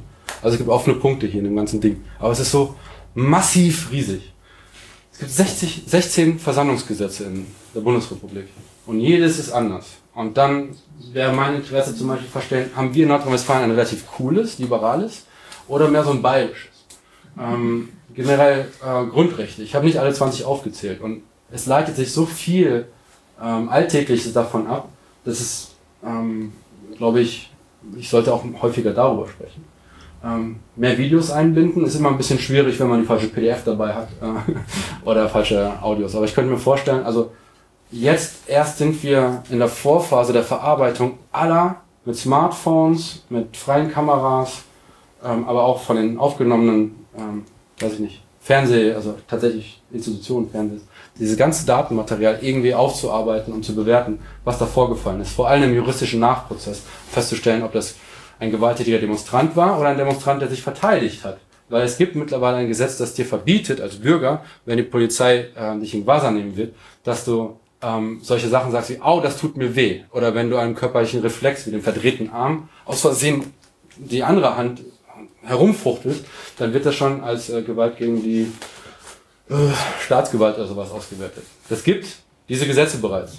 Ja? Wie gesagt, als wir vorhin die Folie hatten mit den drei Staatsformen, Wohlfahrtsstaat, Nachrichterstaat und äh, Polizeistaat, wir bewegen uns in, in Deutschland, in der Bundesdemokratie, Bundesrepublik in allen drei. So, Journalisten und Pressefrei. Journalisten sind dann niedergemöbelt worden. Es ist eine Ansage gemacht worden. Ach so, hier so ein, so ein Megafonwagen. Eine dringende Bitte an die Journalisten.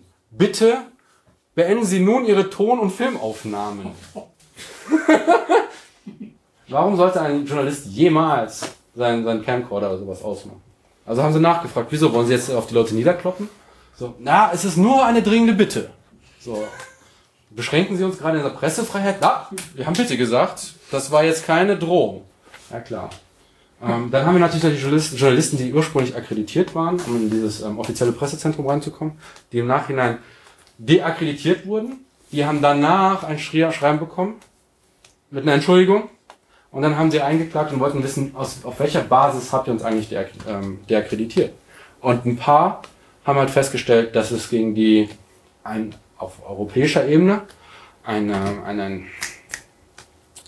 eine Suche nach dem gab, ähm, ausgelöst aus der Türkei. Das war ein, ein, ein, ein Deutsch-Türke, ein Journalist, der hat kritisch gegenüber Erdogan berichtet. Erdogan ähm, schmeißt das in Interpol rein.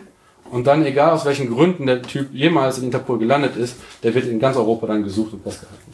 Zum Beispiel. So, das ist, da hat Erdogan dieses Instrument auseinandergegeben, ja? Stellt sich halt auch die Frage, warum die überhaupt akkreditiert werden, ob da nicht schon was schief läuft. Also wenn etwas gegen den Journalisten vorliegt, was ihn würdig macht, nicht akkreditiert zu werden, ist es nicht gefährlich, ihn dann doch zu akkreditieren und da reinzulassen? Ja, das ist alles sehr intransparent. Und es gibt ähm, zwei, drei Bundespressekonferenzen, wo der ähm, Siebert, das ist der Bundeskanzleramtssprecher, ähm, hart ins Schwimmen kommt. Auch er, ist, er ist übrigens die Person, die entschieden hat, auf Anraten von Geheimdiensten hin übrigens diese Hansels, der ähm, Journalisten, zu deakkreditieren, dass er gesagt hat, ja, okay, ich folge eurer Empfehlung.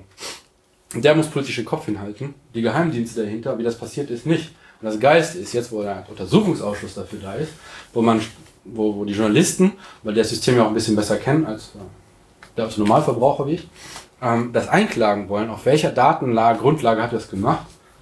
Sagt die Polizei, die Berliner Geheimdienstpolizei, äh, Geheim Gestapo. Tut mir leid, das war nicht so gemeint. Ähm, also die zuständige Behörde sagt, oh, wir haben gerade die Datenbank gelöscht.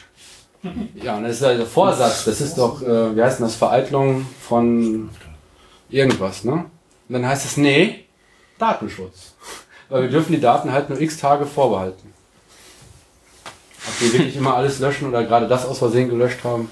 Also, es ist schon hart, hart merkwürdig. Wir haben ja auch mit dem ähm, Weihnachtsmarkt-LKW-Fahrer ganz komische. Ja, das ist nicht alles Goldwrestling.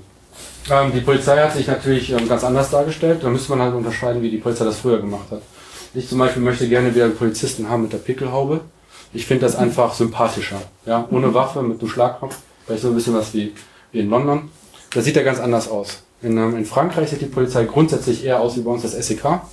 Und da habe ich keinen Bock drauf. Das, das, macht das, das macht das Touristenleben auch ein bisschen anstrengend. Ähm, generell die mediale Präsentation habe ich hier schon ähm, angemahnt. Ich, wenn, wenn, ein, ein, wenn man die Sprache auseinandernehmen würde, während Welcome to, ähm, Welcome to Hell durchlief auf Twitter, ähm, unsere Politiker, unsere Bundestagsabgeordneten haben, so, haben sehr schnell die Ra- Randalierer in den Terror reingetan. Es gibt, also es sind da zwei Kategorien. Beides ist natürlich eine Kategorie absolut uncool. Aber Terror zum Beispiel meldet die Demo nicht an. Ja? Ähm, und geht von vornherein auf, auf, auf Tod und, und, und. Und das war halt immer noch das war eine, Demonstration, die vielleicht auch eine Entstehungsgeschichte hat. Das kann man nicht einfach so zusammenfassen. Am Ende ist alles Terror. Über Rotfahren ist Terror. Das kann doch nicht. Da, da, da fehlt einfach dieses feingeistige Rüstzeug zu unterscheiden zwischen, ähm, wie, wie Sachen herkommen. Es kann nicht einfach alles einen Namen haben. Das ist fieser Neusprech. Ähm, politische Forderungen natürlich, ne, ähm, noch strenger gegen die vorgehen. Äh, ich glaube, dass wir äh, in Zukunft noch mehr, also diese Repress- Repressionen, die sich so ein bisschen anbahnen, die werden dadurch natürlich beschleunigt. Vor allem, weil man G20 nur von der einen Seite darstellt. Ne? Also nie was von der anderen Seite. Also das wird noch eine ähm, spannende Zeit in der Bundesrepublik zu leben in den nächsten 20 Jahren.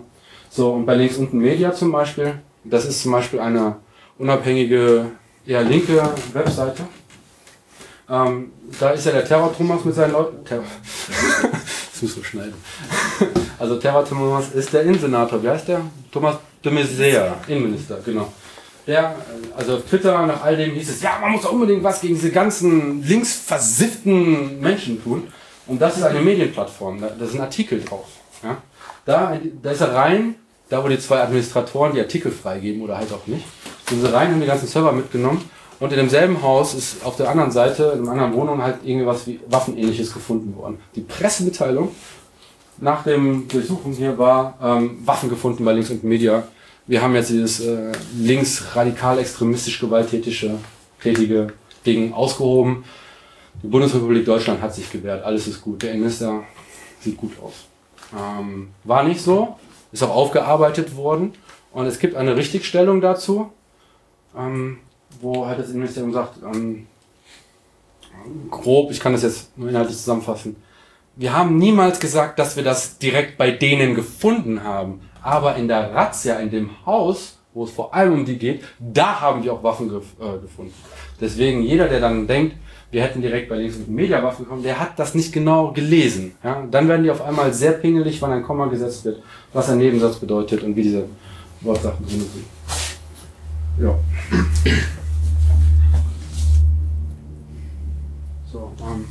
was, was können wir also von heute mitnehmen? Also meine Empfehlung mitzunehmen, ihr könnt euch mitnehmen, was ihr wollt.